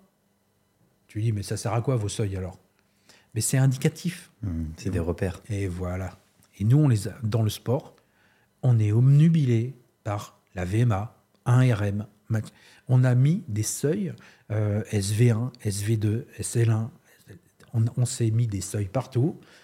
Et c'est pour ça que l'entraînement polarisé, c'est une connerie sans nom. Euh, tout simplement parce qu'on a fait la polarisation suivant SV1 ou SV2, SL1 ou Mhm. SL2. Ouais, mais quand tu as fait un peu de visio, euh, puis, physio, euh, le calage, il, est, il est à la louche. hein. Et donc, partant du principe qu'il fallait que c'était la variation et l'amplitude de la variation qui était la source d'information, et après la hauteur à laquelle se situait la variation, tout notre modèle est construit sur ça. C'est-à-dire que nous, euh, quand on analyse a posteriori les blessures, on se rend compte que quasiment systématiquement, on a un marqueur qui a dérivé au-dessus de sa tendance longue euh, et de sa tendance courte sur les huit jours avant la blessure. Le truc, c'est qu'il faut trouver le marqueur. Au début, on pense l'avoir trouvé. Euh, puis on se rend compte qu'en réalité, le marqueur change suivant les personnes. Euh, mais par contre, ce qui se dessine, c'est que le marqueur euh, est toujours dans le- les marqueurs contextuels. C'est-à-dire qu'il concerne plutôt la vie personnelle des gens, pas l'entraînement. Euh, donc, un peu surprenant. Moi, je, t'avoue, je comprends pas ce truc au début. Le sommeil, un c'est le sommeil, l'autre c'est la nervosité. Et puis, par contre, ce qui est sûr, c'est que c'est une dérive qui est continue. C'est-à-dire que pendant 7 à 8 jours de suite, la valeur est au-dessus des deux tendances. Euh, et là, on se dit, c'est quoi ce souk? Et, euh, et puis après, on percute. Et ce qui me fait percuter, c'est euh, Thierry Antilly, Jean-Marc Furlan. Et, parce que quand je dis ça à Thierry ici, et à Jean-Marc, ils me disent Bah non, Steph, c'est normal qu'il soit que ce que tu me dis. Bah pourquoi? Bah lui, il est en train de divorcer. Lui, son enfant est malade. Lui, il vient d'avoir un enfant. Et là, on se dit Putain, on vient de comprendre. En réalité, je t'entraîne. Tu as 2000 calories à dépenser. 1000 pour ta vie perso, métabolisme à vie perso, 1000 à l'entraînement. Voilà, j'ai l'habitude de t'entraîner avec 1000. J'ai bien vu dans mon suivi qu'à 1000 ça passe. Sauf que ce que je sais pas, puisque j'ai pas de données sur toi, c'est que tout d'un coup, tu plus à 1000 chez toi. T'as 1005. 1005, Mhm. 1004, 1006. Et donc, il m'en reste plus 1000 à moi. Il m'en reste 400, 500. Sauf que moi, j'ai l'habitude de t'entraîner à 1000. La première fois, tu vas avoir une dette. Tu vas réussir à la gérer. Le corps, il est capable. Il va aller piocher un peu plus dans les stocks au plus profond. Il va gratter les fonds de caisse. Deux jours? Combien de jours tu vas tenir comme ça? Bah, Je peux te dire, dans le milieu professionnel, entre 6 et 8 jours. Et bing Et donc le problème n'est pas l'entraînement. Le problème, c'est que comme on a fait une estimation de la dépense énergétique uniquement basée sur les activités d'entraînement, on n'a aucune idée de la dépense énergétique gérée sur les, les problèmes, euh, on va dire, personnels de notre vie de tous les jours. Et donc on dépasse ce que Verko Chansiki appelle la capacité euh, adaptative. Et donc, quand la réserve adaptative, on la sollicite un peu trop haut, trop longtemps, on est dans la sursollicitation prolongée qui génère très rapidement de la sous-performance et euh, de la blessure. Et donc, ce et donc, voilà pourquoi on est en suivi quotidien, bi-quotidien. Et voilà pourquoi on utilise deux tendances, une à court terme, effet immédiat, une à long terme, effet, effet euh, cumulé différé, et qu'on compare la valeur du jour avec les deux tendances et qu'on observe pendant plusieurs jours où se situe cette valeur du jour par rapport à ces deux tendances, qui va nous permettre d'anticiper. Alors au début, dès qu'on détectait ce scénario qui conduit à la blessure, euh, inévitablement, on intervenait. Et on a mmh. fait, nous, les ânes de service. Bah, puisque tu es fatigué, euh, Julien, bah, euh, on réduit la séance, tu peux rentrer chez toi. Le crétin de service. Résultat. S'il est en train de divorcer, il n'a pas envie de rentrer chez lui. Exactement. Mmh. L'erreur. On les a ramenés dans leur milieu qui était source de dépenses d'énergie. et bing Et on n'a pas compris. Et après, on s'est dit. Et après, Jean-Marc me dit Ouais, mais tu sais, dans des clubs, ils ils rentrent pas chez eux. Et là, tilt Jean-Marc, c'est ça le truc. En réalité, quand chez eux le problème est, euh, important, il y a bien un endroit où il ne faut pas les mettre, ou les mettre moins, et d'où prolonger les séances, les faire venir plus, pour réduire le taux de présence chez eux, et comme ça, les mecs se pétaient plus en réalité. On. Ce qui veut dire que la prévention des blessures, ça s'appelle avant tout euh, communiquer avec une personne, écouter sa vie, euh, ce qui suppose de la confiance et autres. Et puis, euh, quand on a 35 joueurs et 40 joueurs, on ne peut pas le faire individuellement. Et donc, on le fait via un outil technologique qui est magique, euh, qui s'appelle un téléphone portable, via une application qui nous permet de savoir. Et, et les joueurs, on leur dit, si on ne vient pas vous voir, c'est que tout va bien. Si on vient vous voir, c'est qu'a priori, on anticipe les emmerdes. Et donc, ils sont dans cette logique. On fait des retours, euh, tu vois, collectifs. Où ils sont informés sur ça. Donc, moi, maintenant, ils m'appellent le mec qui fait. Ah, c'est toi le mec qui, nous, qui fait qu'on a deux séances, deux fois. Ouais, ouais, c'est moi. Ouais. Les mecs en rigolent parce qu'ils ont bien vu les effets que ça prolonge. Mais tu vois, la logique, elle est énergétique. Euh, si tu fais un parallèle avec la planète, c'est pareil. Hein. À un moment, euh, de toute façon, on ne pourra pas dépenser ce qu'on n'a pas. Et là, ça donne du sens aux cours de physio parce que l'énergétique, c'est une problématique qu'on connaît. Euh, et quand tu sais que dans le corps humain, on dépense beaucoup sous forme de chaleur, donc ça, ça génère un problème euh, diététique. Donc, tu vois, Thomas euh, a fait venir une diète. On a une diète, tout simplement parce que les problématiques d'alimentation, elles deviennent, elles ont du sens maintenant. Puisque moi, je pourrais, je t'ai dit que tu avais 2000 et que, bah, a priori, tu en 1500, mais moi, j'en ai 1000 de 1500. Ouais, mais si on, on peut très bien décider, et c'est ce qu'on fait nous, c'est pour ça qu'on fait plus souvent, euh, on pourrait très bien décider de dire, mais euh, pour éviter les emmerdes à 2000, la seule solution que j'ai, c'est que je vais t'habituer à t'entraîner à 4000. Qui fait que ces micro-variations de 500 chez toi, elles vont passer parce que comme tu es habitué à faire du 4000, la variation chez toi de 500, elle va systématiquement passer, puisque mmh. le fait qu'on ait eu la blessure, c'est qu'on n'a pas respecté le principe de progressivité. Montée trop rapide. Mais si je fais une montée très rapide dans un, sous un, plafond qui est là ou un plafond qui est là, là j'ai de la casse, là j'ai plus de casse. Donc on avait deux solutions pour, euh, pour résoudre ce problématique des blessures, sans passer par de la prévention, s'entraîner plus et plus souvent, qui permettait d'agrandir la réserve adaptative, donc de réduire la probabilité de, de, lésion, et puis euh, elle nous permettait euh, en même temps d'être plus performants. Donc c'était gagnant.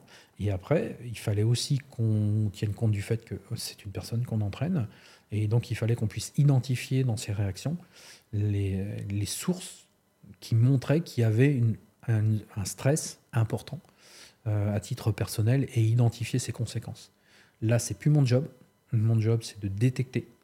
Euh, dès que je pense que l'analyse amène à ce qu'on ait un comportement, euh, on dit déviant dans le logage riche, le doc, par exemple, Philippe et Cécile prennent la main euh, interviennent. Ça relève du secret médical. Donc, euh, Philippe va me dire, par exemple, c'est arrivé il y a peu de temps, Philippe me dit, OK, j'ai identifié le problème, c'est bon. Je ne poserai jamais la question, quel est le problème? Moi, je surveille. Mhm. Je n'ai pas à savoir. Donc, euh, donc, chacun fait son job dans son périmètre. les débriefs vidéo des matins de match sont présents Lucas, Flo, entraîneur adjoint, des gardiens, sont présents Thomas, le doc, tu vois, on a, on a alors c'est pas tout le staff parce qu'il y en a qui bossent à d'autres tâches, hein, mais euh, on, a, on a un staff euh, réduit opérationnel mmh. euh, dans lequel on a du médical, on a, on a, on a tout le monde. Donc pourtant, on est le matin du match, mais on fait le débrief sur la, semaine écoulée, sur les effets immédiats, avec explication sur les effets à long terme. En réalité, c'est pas difficile. Au début, c'est un peu dur quand même, mais je vois les étudiants, je les mets à ça. Il leur faut 3-4 mois pour, pour arriver à des trucs bien. Et moi, tu vois, j'en ai par rapport à ta question de tout à l'heure qui m'a fait sourire. J'ai des étudiants, ils font euh, dans des clubs de foot de départemental. Hein. Ils testent des trucs. Euh, Mais oui. c'est génial, justement. Et ils se rendent compte que pour zéro balle, euh, mhm. il n'y a pas de souci. Quoi. Et justement, ces, ces effets cumulés, est-ce que tu vas trouver des, des modèles Alors, je ne vais pas dire qu'ils peuvent prévoir, mais des modèles qui, qui facilitent la compréhension de certains types de travail je donne un exemple euh, au hasard. On va faire de la force. On fait 5 euh, séries de 3. Je, je segmente exprès pour, la compréhension. Euh, ça va donner des effets dans deux semaines. Et puis, je vais pouvoir faire ma prog en amont parce que l'autre, c'est un mois, l'autre, c'est trois semaines, l'autre, c'est deux semaines. On va faire hop, ce fameux pic de forme. Je sais que tu aimes bien cette question. et, et, mais pour être encore sûr que ça fonctionne bien, on va en, plus faire de l'affûtage.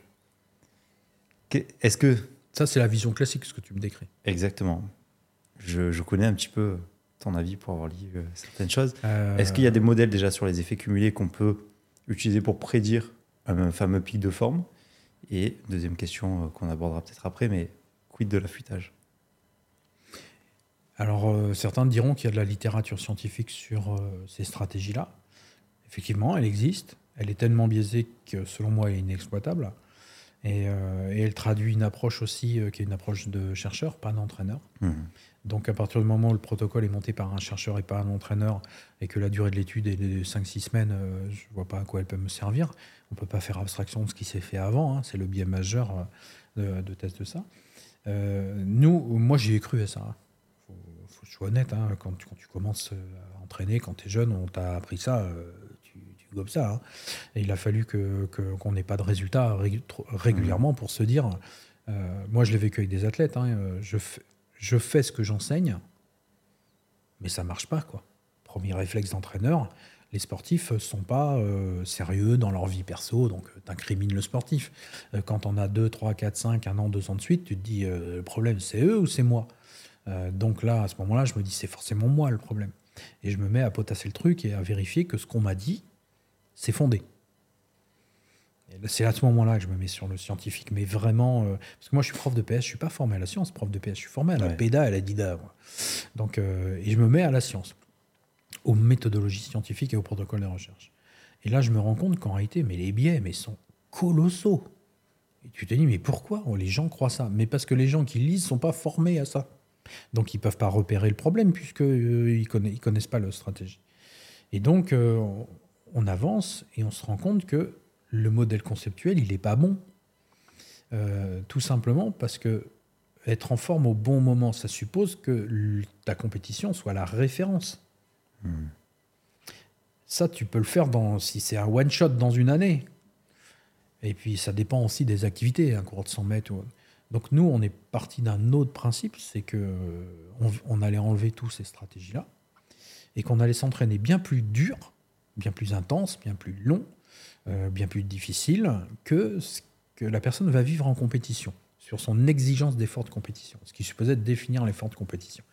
Et on va l'entraîner à s'entraîner deux, trois, quatre fois par semaine à des niveaux d'intensité de, d'effort bien plus importants. Intensité d'effort. Hein, euh, qui fait que la compétition, bah, elle va être perçue euh, pas plus dure qu'une séance et donc, on n'a plus de problème d'affûtage. pourquoi affûter Ça sert à quoi? Puisqu'on on, s'entraîne là, la compète, elle est là. Euh, pourquoi tu veux J'affûte, on est déjà au-dessus. Donc, naturellement. Donc, ce qu'on fait, on a une stratégie qui est très euh, euh, oscillante, sinusoïdale.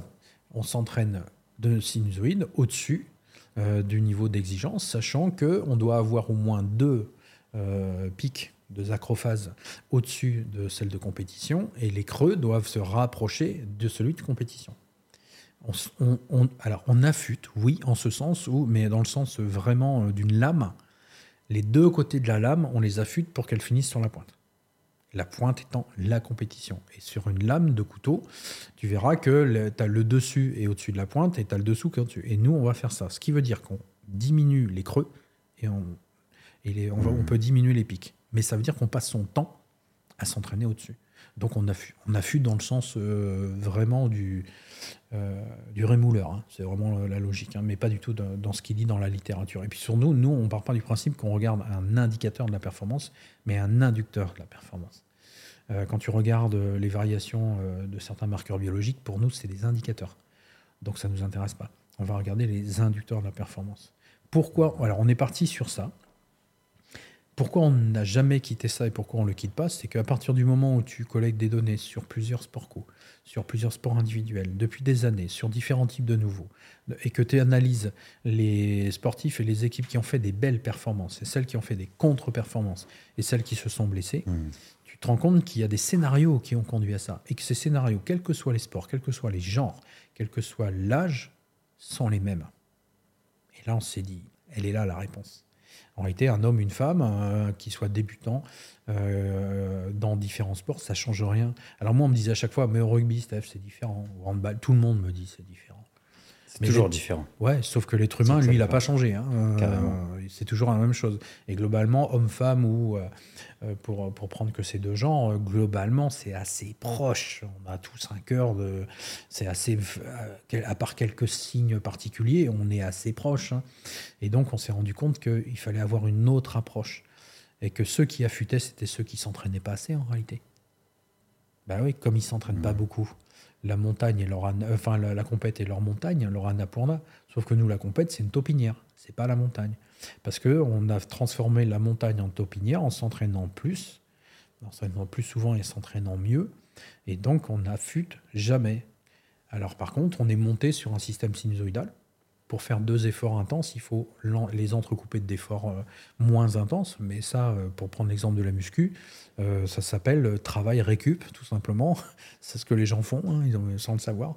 Ils ont reproduit le fonctionnement chronobiologique homéostasique et allostasique mmh. par ces variations sinusoïdales qui s'appellent répétition, repos, répétition, repos. Quand ils font des blocs, ça s'appelle des séries. Ils font plusieurs séries. Donc il y a une autre logique qui est la sinusoïde de la série, la sinusoïde de la séance. Et en gros, c'est ce qu'on appelle les logiques fractales, euh, qui fait qu'on a cette forme qui, se, qui, est évolutive dans le temps. Et c'est ancré dans le langage des entraîneurs, des anciens. Ils appelaient ça des microcycles, des macro. En gros, la série, euh, la répétition, la série, la séance, le microcycle, le, macro, le mésocycle, le mmh. macrocycle. Et on a ces logiques-là qu'on retrouve dans le monde économique d'ailleurs, hein, les cycles Kondratiev et autres. Donc on a ces variations. Moi, ma thèse, elle porte sur ça, la modélisation de la variation, ce qu'on appelle une oscillation harmonique amortie c'est la combinaison d'une oscillation euh, sinusoïdale avec une euh, décroissance exponentielle, mais ce qu'on a dans le corps humain, ça s'appelle les variations de fréquence cardiaque. Euh, elles, varient en fonction des efforts et on voit que à un moment, en fait, on a bien une décroissance exponentielle des efforts. Donc on a modélisé tout ça. Et il nous a pour avoir ces courbes, il a fallu des points. Ces points, il n'y avait que des données qualitatives qu'on pouvait, mmh. qu'on pouvait avoir en grande quantité pour avoir une précision assez, précis, assez fine. Et puis, euh, il a fallu trouver les bons marqueurs. Donc, tu vois, on retombe sur ce qu'on a dit tout à l'heure. Donc, non, on n'affûte pas. Euh, et puis, euh, après, on a cherché à identifier les scénarios et à penser différemment. Ouais. il fallait que ce qui était difficile devienne facile. il fallait que la compétition qui était difficile devienne facile. Il fallait qu'on la rende facile sur tous les aspects qu'on pouvait contrôler nous. Euh, la capacité à être performant en termes, de, en termes physiques, on va dire, ou des choses, ou en termes mentales, parce qu'on sait qu'il y, a une il y a quelque chose qu'on maîtrisera jamais, c'est la compétence de l'adversaire et, euh, et, sa capacité à générer de l'incertitude chez nous. Donc nous, on, a, on essaie de développer tout ce qu'on peut contrôler nous, toute notre capacité à générer de l'incertitude chez l'adversaire en compétition, parce qu'on sait que lui va en générer chez nous. Mais pour qu'on puisse générer le niveau d'incertitude qu'il produit chez nous, on doit absolument moins dépenser d'énergie, nous, sur euh, certaines tâches. Et donc, ces tâches-là, on les, on, les, on les travaille beaucoup pour qu'ils puissent euh, faire euh, focus sur ce, qui, ce que font les adversaires. C'est ça l'approche en réalité. on pourrait dire que l'équipe de France de rugby, elle a peut-être elle a peut-être fait trop focus sur sa capacité à elle, par certains côtés. Je, dis, je mets des pincettes sur ça. Mais euh, qui fait qu'à un moment, elle a peut-être oublié que l'adversaire faisait la même chose et identifié chez, chez elle, chez notre équipe de France de rugby, des points faibles qu'on n'avait peut-être nous pas vus. Euh, qui fait que notre modèle, quand je vois le, modèle, euh, quand ils disent on aurait dû gagner 37 à 22, je crois, je ne sais plus, hein, je crois que c'est ça, euh, ben on perd 28-29. Euh, première conclusion, notre modèle n'est pas bon. Euh, pour moi, c'est première conclusion, notre modèle n'est pas bon. Ça mmh. veut dire qu'on a alimenté notre modèle avec des données qui ne sont pas pertinentes. On les a peut-être alimentés avec des indicateurs, pas des inducteurs. Et, et l'équipe d'Afrique du Sud, qui gagne tous ces matchs, hein, elle a beau gagner un point, nous, mais elle gagne tout quand même. Hein. peut-être qu'elle a un modèle qui est bien plus précis parce qu'elle a identifié les inducteurs. Et ça, ces travaux-là, ils sont, ils sont vieux mmh. en réalité. Donc euh, moi, je vais essayer d'identifier ce qui est chez nous l'inducteur de la performance, mais ce qui est chez toi l'indicateur de la performance. Et c'est ça qu'il faut qu'on identifie. Parce qu'autrement, je vais me baser sur des inducteurs qui sont communs. C'est pour ça que je ne comprends pas la notion d'expected goal dans le foot. Je connais pas. Bah, c'est euh, les buts attendus, euh, c'est-à-dire tu ah. devrais. Et puis il y a la notion de victoire attendue, il y a, tout, il y a tous ces trucs. Euh, tu, tu, ne peux pas analyser des équipes de la même manière. Tu dois identifier chez elles quels sont les inducteurs, ce qui crée la performance chez elles.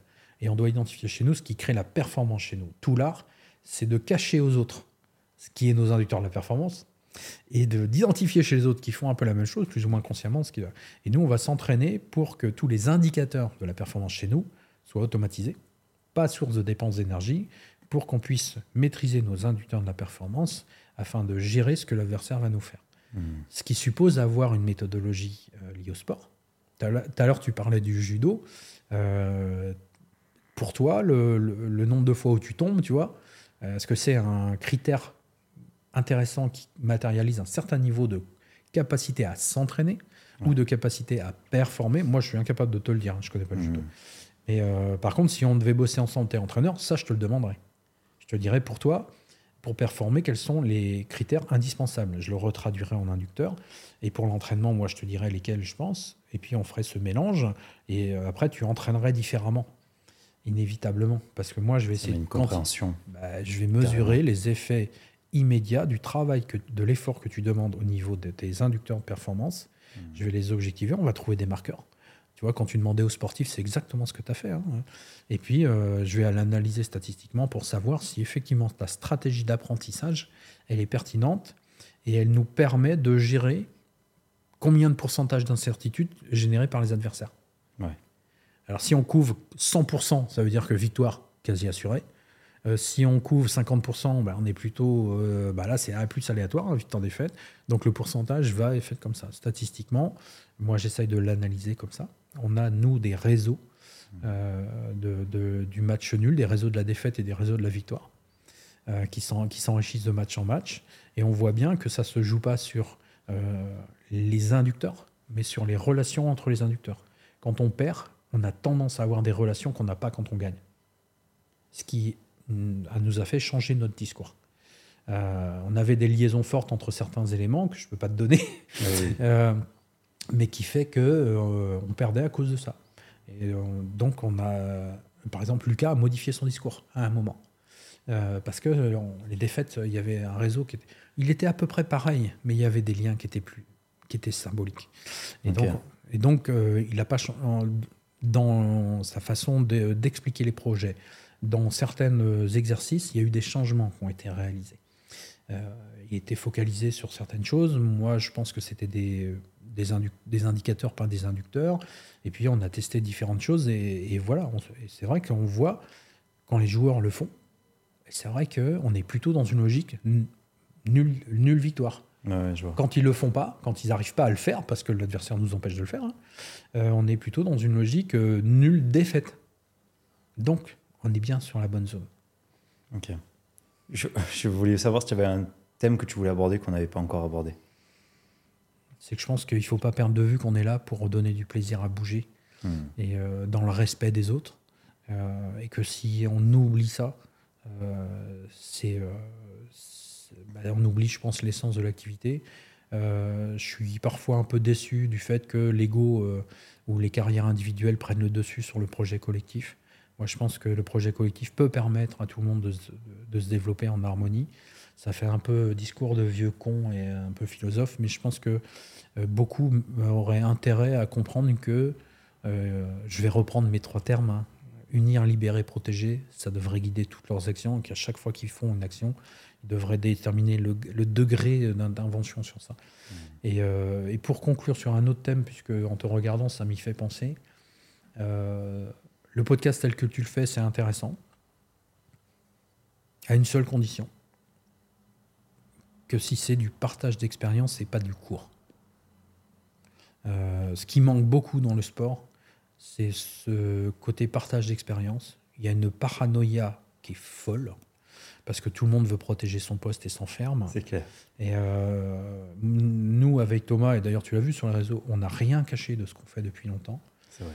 Et par contre, ce qui nous fait sourire, c'est qu'on est, euh, c'est qu'on est invité nulle part, dans aucun colloque, dans rien. Euh, donc on se dit, tiens, on doit faire que de la connerie, a priori. Non, on n'est pas que con, on a compris. hein. On sait très bien une chose, c'est que ce qu'on fait, euh, bah, comme, dans, comme ce que les autres font pour nous, hein, euh, les autres, ce qu'ils font, ça révèle notre niveau de compétence à nous. Et ce qu'on fait, nous, révèle le niveau de compétence aux autres. Donc euh, moi, je suis déçu qu'on n'ait pas ces moments d'échange euh, euh, et qu'on n'ait que des grandes messes. Mhm. Les colloques, euh, j'en ai fait un avec Olive, il m'a invité, j'y suis allé. hein, donc, J'étais là. euh, donc, euh, t'as bien vu ce que j'ai fait. Euh, Des questions pointues.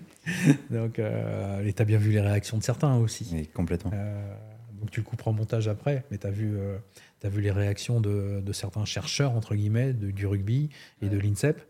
Euh, volontairement, j'ai je l'ai fait volontairement. Mais tu as vu, le, moi, le, ça m'intéresse pas ce qu'a fait. Olive fait un truc qui est génial. Euh, Jacques intervient avant moi. Ouais. Euh, Jacques, je connais bien, il était mon directeur de, de- pas de thèse, mais de, de jury, président de jury de thèse. Euh, le- ce que fait Jacques, il fait, euh, il fait de l'université pure et dure. Mhm.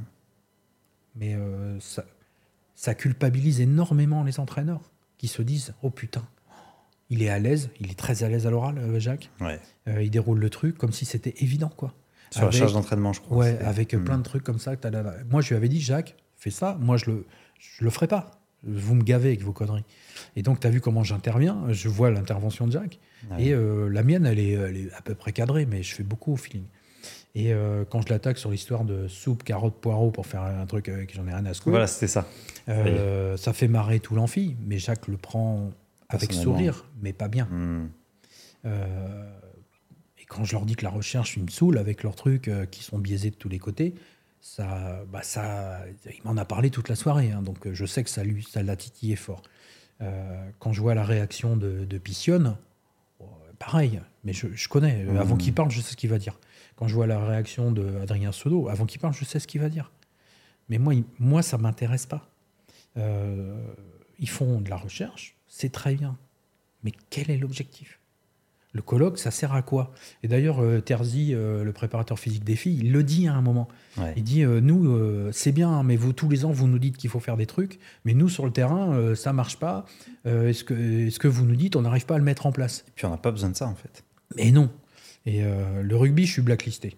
Donc, ok, je suis bloqué par, par Pissionne, je suis blo- mais ça fait longtemps. C'est une vieille histoire. Ouais. Donc, euh, mais je, je m'en fous complètement. Mais je pense que le rugby, par certains côtés, il a eu ce qu'il mérite. On a toujours ce qu'on mérite. On a toujours ce qu'on mérite. Quand j'ai fait des merdes, j'ai eu ce que je méritais. Quand j'ai fait des trucs bien, je pense que j'ai eu ce que je méritais. Euh, le rugby, là, maintenant, ils doivent se dire euh, on nous a filé 15 millions, on fait quart de finale. Alors oui, on tape les, les mais euh, on n'a pas atteint l'objectif. Donc il y a forcément un truc qui va pas. Donc soit ils vont s'enfermer en se disant on n'a pas de chance, et ça c'est le discours qui m'a le plus inquiété. On n'a pas de chance, eux ils ont eu de la chance. Là c'est la catastrophe, ça veut dire qu'il n'y a pas de lucidité sur l'analyse. Mais euh, moi on me paye pour être l'avocat du diable. Pas pour être euh, celui qui délivre la messe. Mhm. Euh, ça veut dire que je suis pas du tout dans la même approche. Guillaume Gilles, quand il vient me voir, il me dit Steph, tu viens, parce que vu que tu critiques tout et que tu bannes tout, on ne sait pas, nous, si ce qu'on fait, vu qu'on est tous d'accord, ça pose problème. Parce que si on est tous d'accord sur une mauvaise idée, on va dans le mur. Donc je lui ai dit, t'es sûr Parce que je vais secouer le cocotier. Et, et donc on secoue le cocotier. Mais tu vois, ça, ça, enrichit tout le monde. Moi, j'ai pas dit que j'avais raison. J'ai juste dit, je cherche les endroits où il y a des failles. Ça veut pas dire j'ai raison. Après, on verra si les failles sont vraiment des failles ou des points forts. Mais euh, ce colloque, tu vois, il n'est pas intéressant. Et là, je pense que les podcasts, ils sont intéressants parce que c'est dur de se rencontrer tous au même moment. Euh, les problèmes d'emploi du temps, c'est complexe. Et qu'il n'y a pas assez ce partage d'informations. Les anciens n'ont pas beaucoup partagé. Bon, il n'y avait pas les moyens. L'INSEP avait fait un peu de travail. Hein. Quelques-uns qui ont écrit. L'INSEP a fait un devoir de mémoire, entre guillemets, mais c'est tout à l'écrit. C'est imbouffable. Elle avait fait des trucs euh, sympas avec Ouvion, Perrin, l'entraîneur de la boxe. Il y a quelques vieux podcasts. Enfin, c'est pas des podcasts, c'est des interviews. Ah, parce que moi j'ai vu les écrits. On m'a envoyé les écrits de bah, Mariano. Et moi j'ai ouais c'est ça. Ben, moi j'ai tous les tous les enregistrements en vidéo audio de ça. Euh, c'est super intéressant. Euh, Jean-Claude Perrin, tu vois, Maurice Ouvion. Et puis quand tu prends du recul, tu dis putain, ils avaient trouvé les cons. Euh, bien sûr. Mais ça, moi je vais les chercher. donc je pourrais mm. t'envoyer. Moi j'ai collecté beaucoup de, trucs comme ça. si, ça, tu franchement, je suis preneur. Moi je suis allé rencontrer beaucoup d'entre. Ce que tu fais, je l'ai fait, mais sans enregistrer. Enregistré, je l'ai fait pour les vieux de ma commune, pour garder la mémoire. Euh, et puis, pas avec tout ce matos. euh, et je, fait, je suis allé voir beaucoup les anciens. Je leur ai demandé de raconter euh, leurs trucs. Je savais qu'ils romançaient, qu'ils enjolivaient. Mais moi, c'était les, trames qui m'intéressaient. Oui, il y a l'essence. Ouais, c'est comme pourquoi tu as fait ça? Euh, Tu vois, quand je, vois l'entraîneur de, de. Je vois Robert Poirier. Et Robert Poirier, je lui dis, qui a été champion d'Europe du 400 mètres et je lui dis, mais euh, c'était quoi Je vois son entraîneur, 8 Aurel, qui est décédé maintenant, Jean 8 Je lui dis, mais comment tu l'entraînais euh? Il me dit, bah c'est simple, 5 fois 1000, 12 fois 100, de la gym et une séance de haie. Je lui dis, tu te fous de ma gueule, hein, il est champion d'Europe, pas avec ça quand même. Sauf que, et puis il m'en dit pas plus. Sauf que quand tu réfléchis, 5 fois 1000, 12 fois 100, euh, de la gym, de, un circuit training et des haies, il vient de résumer les grandes tendances de l'entraînement d'un 400 haies. Tu fais du long, tu fais de la vitesse répétée, tu, fais, tu dois être souple pour pouvoir enchaîner les efforts. Tu fais du circuit, de la muscu parce que tu perds ta force avec le 400 qui arrive. Et tu fais des haies. Je me suis dit, putain. On n'a rien inventé. Non. Tout est cyclique. Le, si tu as du temps à perdre, tu cherches sur Internet VGS, de l'art de la guerre, et tu lis, et tu regardes pas la date. L'art de la guerre Ouais. Oui, je l'ai déjà lu ça. Mais... C'est VGS qui a écrit ça. Euh, l'entraînement, des, l'entraînement des soldats romains. Alors j'ai l'art de la guerre, mais plus d'un Sun Tzu, je crois, ou quelque chose comme ça. Non, mais là, c'est de l'art de la guerre de VGS. De ok, ok. Tu lis et tu dis, putain, c'est bien ce qu'ils ont écrit, c'est pas mal. Euh, ouais, il faut s'entraîner avec des, des, glaives plus lourds, plus légers, il faut surveiller le. Hmm. Puis après, tu regardes la date, 450. Après. Jésus-Christ, tu te dis, 1500 ans, il a défini tous les critères. C'était euh, le chef euh, consul de, des administrateurs de hmm. l'armée qui avait défini en trois volumes, en trois livres, euh, tout ce qu'il fallait faire pour faire un bon soldat. Et là, tu te dis, ben, on enfonce des portes ouvertes. Et euh, c'est pour ça que ça me fait un peu des fois sourire. Tu te rends compte que... Mais il n'y a pas de livre d'histoire sur les méthodes d'entraînement. Donc tout le monde réinvente le fil de la coupe beurre tous les ans. Euh, on change le mot et puis on se branle dessus pour. je ne devrais pas dire ça au micro. pour, pour vendre le truc ou le business parce qu'ils veulent faire du business. En réalité, ils n'ont rien inventé. Euh, c'est du marketing. Ouais, et, c'est, mm. et pourquoi ça, ça a démarré fort euh, sur les réseaux sociaux et qu'on a vu arriver un lot d'enfumeurs, c'est tout simplement qu'à partir du moment où ces traces n'étaient qu'écrites et qu'elles étaient planquées, dans, euh, enfin enfermées dans, dans, dans, les rayonnages de la bibliothèque de l'INSEP, donc accessibles à peu de gens, fallait aller à Paris, il fallait savoir qu'elles mm. existent, ben, inévitablement, peu de gens savaient que ça existait. Euh, aujourd'hui, si on démultiplie les, les, enregistrements audio ou vidéo d'entraîneurs ou de gens qui racontent leur parcours, on n'aura plus ce problème-là dans Fumeur.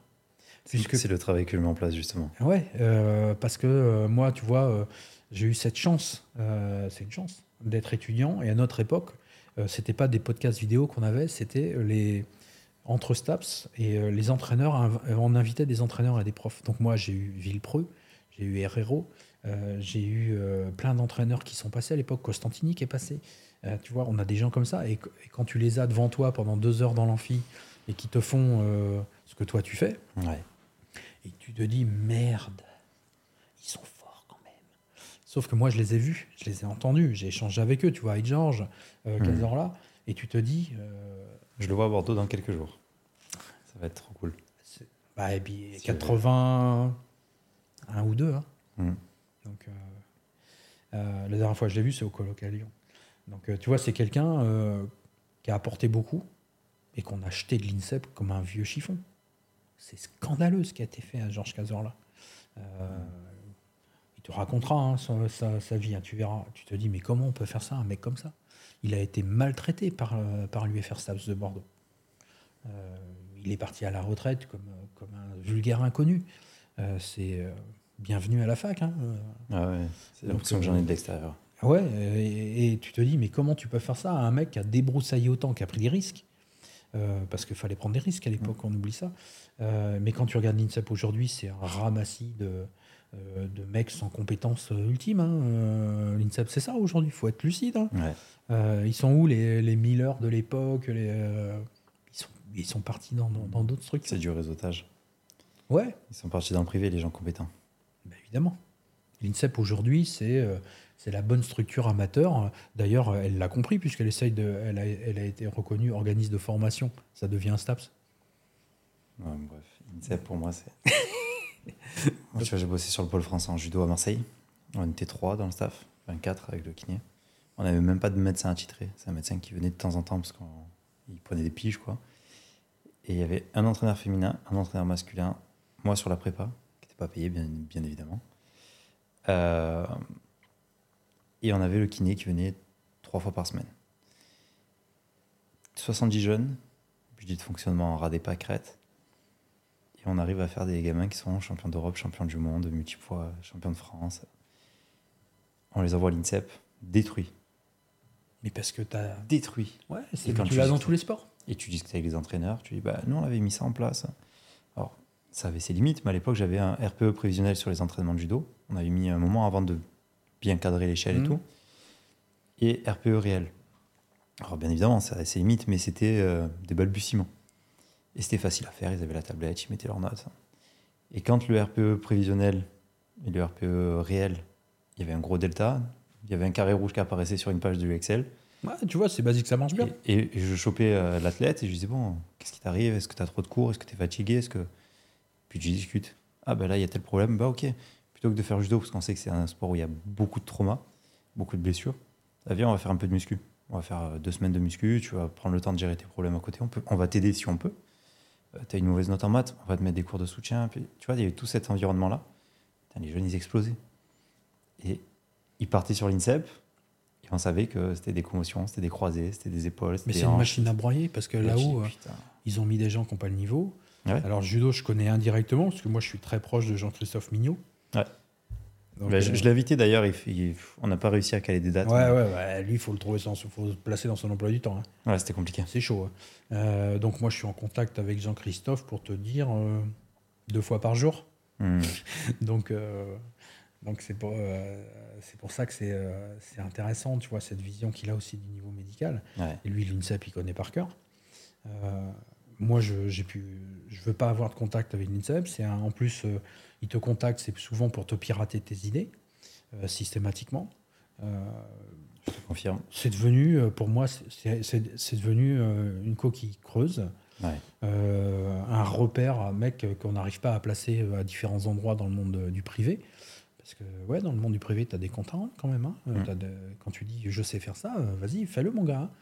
Euh, c'est pour ça aussi que j'ai un peu de peine avec ceux qui professent sur les réseaux ou sur d'autres formes, mais qu'on voit jamais sur le terrain euh, qui te disent à 25 ans qu'ils ont euh, contribué à 8 médailles olympiques, tu te dis putain, mais comment t'as fait cet exploit, mon grand? Bah, T'as porté les bouteilles, quoi. Mais dans ces cas-là, tout le monde a contribué. Tu vois, donc je pense que par le partage de, d'informa- d'expérience, qui, qui, qui consiste à dire moi j'ai fait ça, maintenant faites-en ce que vous voulez, euh, ben, on aura moins de marchands du temple ou de, de, Mm. de gourous à deux balles euh, qui, qui vendent leurs trucs. Je pense que l'info- elle est là. Et euh, je crois que c'est vraiment la parole de l'entraîneur qui est importante. Parce que la parole du scientifique, on la connaît en long, en large et en travers. Euh, on a les articles scientifiques, les bouquins, les cours, les machins. euh, mais elle n'est elle est pas contextualisée. Elle est euh, décontextualisée. On ne parle pas de performance avec un chercheur. Euh, un entraîneur, il a fait cette synthèse qui fait que il a pris un peu là, un peu là, un peu là. C'est faire une bonne soupe, c'est ce que j'avais dit à Jacques. hein. On en revient sur ce que j'ai dit au colloque. hein.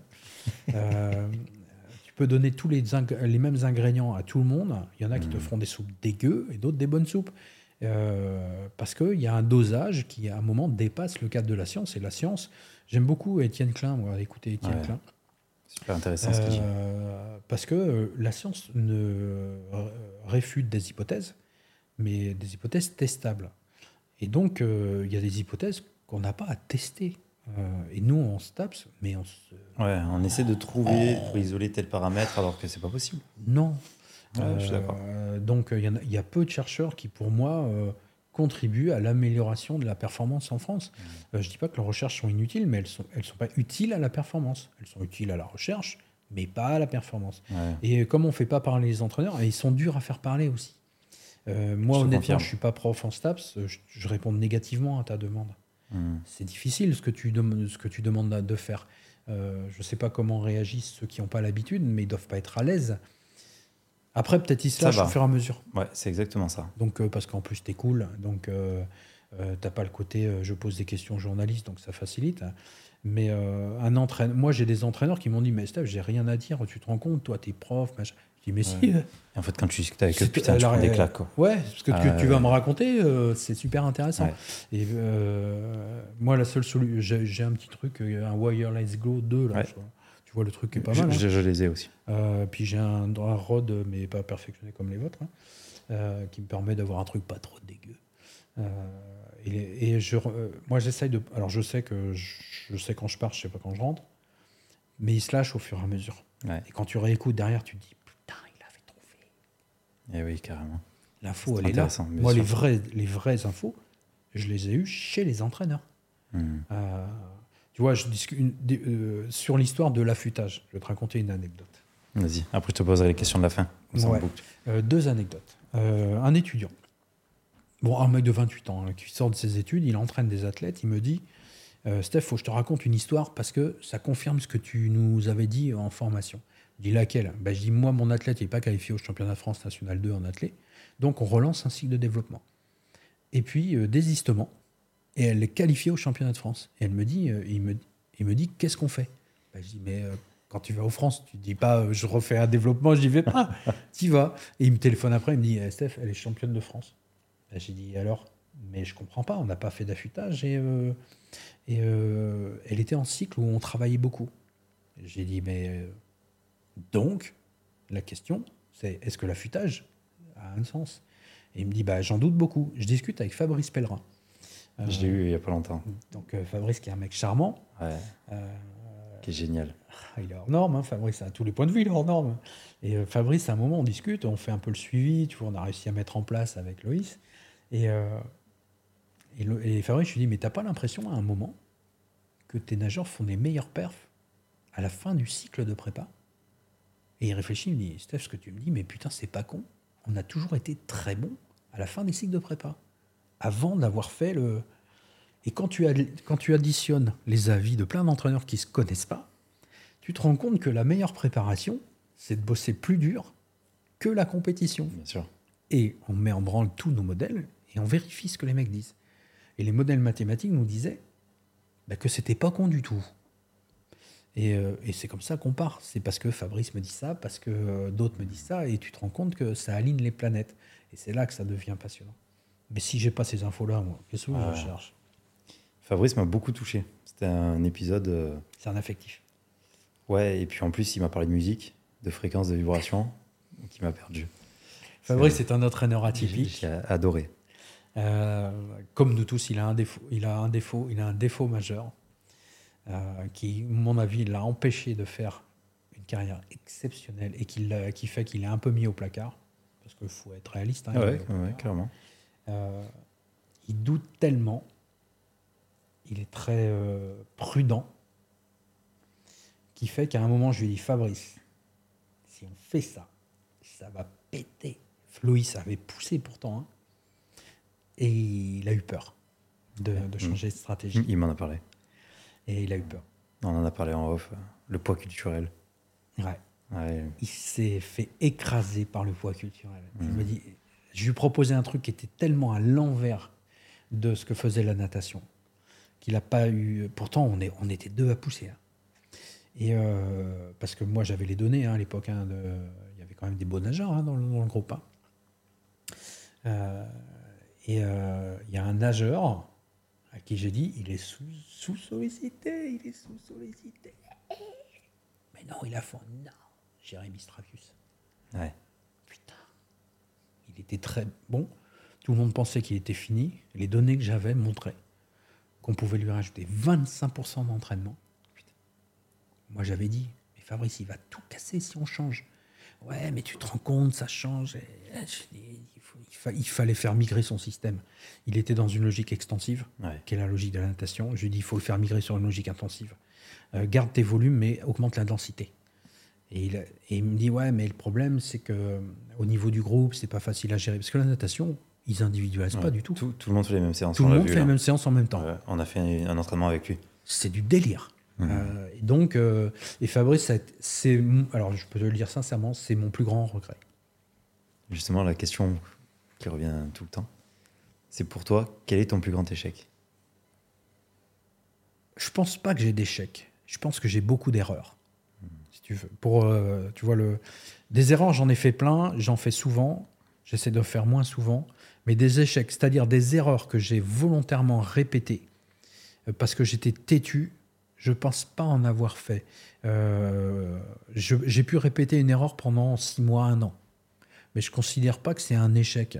Je considère que parce que comme j'étais dans une logique de me dire est-ce que c'est une erreur à court terme euh, que je dois arrêter ou une erreur à long terme La seule solution que j'avais, c'était de tester à long terme. Euh, donc, euh, ça faisait partie de, de ce que je considérais être le nécessaire apprentissage. Donc, des erreurs, j'en ai fait plein. L'échec, je considère que c'est une faute, c'est-à-dire que c'est une erreur répétée volontairement parce que je refuse de con- de- d'admettre que ce que je fais est faux. Euh, comme je suis quelqu'un qui doute beaucoup, euh, J'en ai peut-être fait, hein, mais je t'avoue sincèrement, je, pense, je préfère dire j'ai fait beaucoup d'erreurs que plutôt euh, avoir fait des échecs. D'ailleurs, euh, pour le généraliser, avec les gens avec qui je travaille, j'ai pas connaissance euh, de leur part qu'ils aient, fait des- qu'ils aient eu des échecs, au sens où nous on l'entend. Ils te diront tous qu'ils ont fait des erreurs. Tu vois, je pense Guillaume, Gilles, Olive. Mais un échec, alors on pourrait dire que parce qu'on n'a pas atteint une finale, on est en échec. Ouais, si on le prend dans ce sens-là, oui, bah on a fait, on en a eu. Mais si on le prend dans le sens de la faute qu'on a volontairement, de l'erreur qu'on a volontairement répétée pour qu'elle atteigne le stade de la faute et qui, qui provoque l'échec, euh, non. Euh, je pense que on on n'a on pas ces échecs-là. Dans le professionnel, non. Dans le titre privé, alors oui. tu t'obstines et tu t'acharnes et tu devrais pas. Ouais, on le fait tous, malheureusement. Euh, pour toi, qu'est-ce qu'un bon entraîneur? Un bon entraîneur, c'est quelqu'un qui fait progresser tout le monde, quel que soit son contexte, quel que soit son niveau de départ. Et c'est plus ou moins dur. Et c'est ce qui fait que je vais aller plus loin que ce que je t'ai dit tout à l'heure. Euh, je pense que les bons entraîneurs, on les a parfois, et même peut-être plus souvent dans le milieu amateur. Parce que tout simplement, ils n'ont aucun moyen. Ils ont des gens qui ont peu de moyens. Et eux, ils ont eux-mêmes peu de formation. Et que je trouve ça assez admirable parfois de d'avoir des gens qui, avec peu de moyens euh, matériels, euh, peu de temps, puisqu'ils vont les avoir que deux, trois fois par semaine, arrivent à faire progresser des sportifs euh, de manière assez impressionnante sur des durées longues, parce qu'il y a la notion de durée longue aussi. Moi, d'entraîner un sportif très bon qui, qui progresse beaucoup, si l'année suivante, avec un autre entraîneur, il progresse beaucoup, c'est qu'en réalité, c'était surtout le sportif qui était très bon. C'était pas moi. Dans le milieu professionnel, on a beaucoup de moyens. On a des sportifs qui ont des qualités, mais qui sont pas loin de la saturation. La difficulté dans le milieu professionnel, c'est qu'on a beaucoup de moyens. Et que donc, il faut qu'on arrive à optimiser tous ces moyens. On a un temps illimité, des moyens euh, financiers euh, importants pour, euh, pour ce qui me concerne les sports dans lesquels je travaille, euh, avec des gens qui sont très compétents. Et c'est une autre difficulté. On est, il faut arriver à- avec plein de moyens à faire progresser tout le monde. Et ce qui est dur, c'est que parfois l'objectif, ce n'est pas de faire progresser, c'est d'éviter que ça régresse. Donc on est sur deux problématiques euh, différentes. Et donc l'entraîneur, c'est vraiment quelqu'un qui, euh, d'une manière générale, arrive avec les moyens qu'il a, l'évolution des moyens qu'il a, arrive à faire atteindre les objectifs de la personne qui peuvent se traduire pour un débutant par une progression, mais qui peuvent se traduire par une stabilisation ou une moindre régression. Parce que, euh, par exemple, un mec comme Teddy Riner, le but du jeu, c'est de régresser moins vite maintenant. Ouais. Donc, c'est vraiment cette personne qui a ce savoir-faire, quels que soient les, les, éléments qu'il a, euh, d'obtenir à la fin ce qui doit être obtenu. Et ça, c'est difficile. Ça demande du temps. Quelle formation tu conseillerais aux entraîneurs qui nous écoutent? Il n'y a pas de bonne formation. Il y a euh, travailler de manière continue et régulière et avoir un esprit ouvert. Tu peux faire un parcours STAPS jusqu'en thèse et, ne, et pas avoir appris grand-chose. Tu as bachoté à mort. Tu as, compris qu'il fallait donner telle réponse pour avoir ton diplôme. Tu les as donnés, mais tu n'as rien appris. Euh, inversement, euh, tu n'as pas fait de cursus universitaire et tu n'as rien appris non plus. Mmh. Mais des fois, tu as fait un cursus universitaire, tu as appris beaucoup. Donc, euh, ce qui fait la, pertinence d'une formation, c'est qu'elle se fait tout le long de la vie et que toi, tu travailles suffisamment et tu, et tu ouvres suffisamment ton esprit pour, euh, pour euh, être toi-même meilleur. Et si tu cherches à être toi-même meilleur, généralement, ça devrait rayonner sur les autres. Hein. Est-ce que tu as des livres à conseiller? Il y a beaucoup de livres intéressants. Euh, c'est, il en est des, des livres comme des formations. Moi, j'ai lu des livres qui étaient d'une nullité euh, exemplaire et qui m'ont, parce qu'ils étaient nuls, je les ai trouvés bien, parce que ça m'a dit que ce qu'on faisait nous, c'était peut-être euh, pas trop mal. Et il y a un moment, il y a des livres que j'ai lus, je me suis dit merde, on se trompe. Et donc, tu vois, là, j'ai, relu il y a peu de temps L'homme symbiotique de Joël de Ronet, hmm. qui est génial parce qu'il permet de comprendre l'IA. Donc, en, gros, qui dit, mais de toute façon, quoi qu'il arrive, la société, elle évolue, les progrès évoluent, et que la question, c'est pas de savoir si c'est bien ou si c'est mal, c'est comment nous, êtres humains, euh, de chair euh, et de sentiments, on va vivre en symbiose avec cette évolution du contexte. Et donc, quand on relit le, bouquin de Joël de René, euh, L'homme symbiotique, mais on comprend tout de l'entraînement. Mmh. dans l'entraînement, tout évolue. La question, c'est comment nous, on va accompagner cette évolution, qu'on crée nous-mêmes, qui parfois euh, dépasse, euh, nous dépasse, et comment on va être en symbiose avec ça, ce qui pose le problème de l'environnement dans lequel on vit, hein, euh, c'est actuel. Donc non, j'ai pas de bouquin. le, seul bouquin qui pour moi était déterminant, il est introuvable. c'est l'entraînement efficace de Verkochanski mmh. au, PUF, qui est difficile à trouver. je chope les droits au PUF pour le rééditer, pas pour gagner de la thune, mais pour diffuser, parce que ce bouquin est déstabilisant quand tu le lis. Au début, tu le lis, tu te dis il est nul. Et quand tu relis une deuxième fois, tu te dis l'enfoiré, il a tout caché entre les lignes. Et euh, c'est ça vient de Russie, alors on peut dire c'est le dopage ou autre, mais de toute façon, entraîner une vache ou une vache dopée, tu l'entraînes toujours. Donc euh, tu as toujours les mêmes problématiques d'entraînement, qu'elle soit dopée ou pas dopée. Et euh, ce bouquin, j'ai dû le lire cinq ou six fois déjà. Et je le relis souvent, et je me dis, il est fort. Ils avaient trouvé les trucs en réalité sur les tendances, sur ces mhm. choses-là. Et alors après, bah, il faut aller au-delà des mots, au-delà des phrases, au-delà des concepts, au-delà de la culture, hein, qui est russe. Mais euh, cette traduction, tu vois, on en revient sur ce partage d'informations, parce que Verkhochansky partage dans ce livre euh, son expérience. Elle n'est pas destinée à être à l'international à l'origine. Et c'est là que l'INSEP a fait euh, du job aussi, et puis que les PUF font leur job, puisqu'il est traduit en, 80, en 1985. Et dedans, mais tu as toutes les réponses aux questions d'aujourd'hui, mhm. pour peu que tu les vois. Parce que le bouquin, il a été fait par quelqu'un qui maîtrise très bien l'allégorie et, le symbole. Et donc il faut aller dans cette forme symbolique et allégorique pour comprendre ce qu'il veut dire. Et quand tu rentres dans ça, ce bouquin, il est magique. Ok. Je te laisse un mot de la fin. La fin. Donc je n'avais rien de spécial à rajouter. Je te remercie, en tout cas c'est sympa. Quoi? T'es toujours là? Après deux heures et quart d'épisode? Franchement, chapeau. Si jamais tu veux nous donner ton avis, tu peux nous retrouver sur l'article de blog lié à Stéphane Morin. Tu as le lien dans la description. Je fais genre le youtubeur, tu vois. C'est en dessous. Et on se donne rendez-vous sur le site pour échanger ensemble. Salut, à mercredi prochain.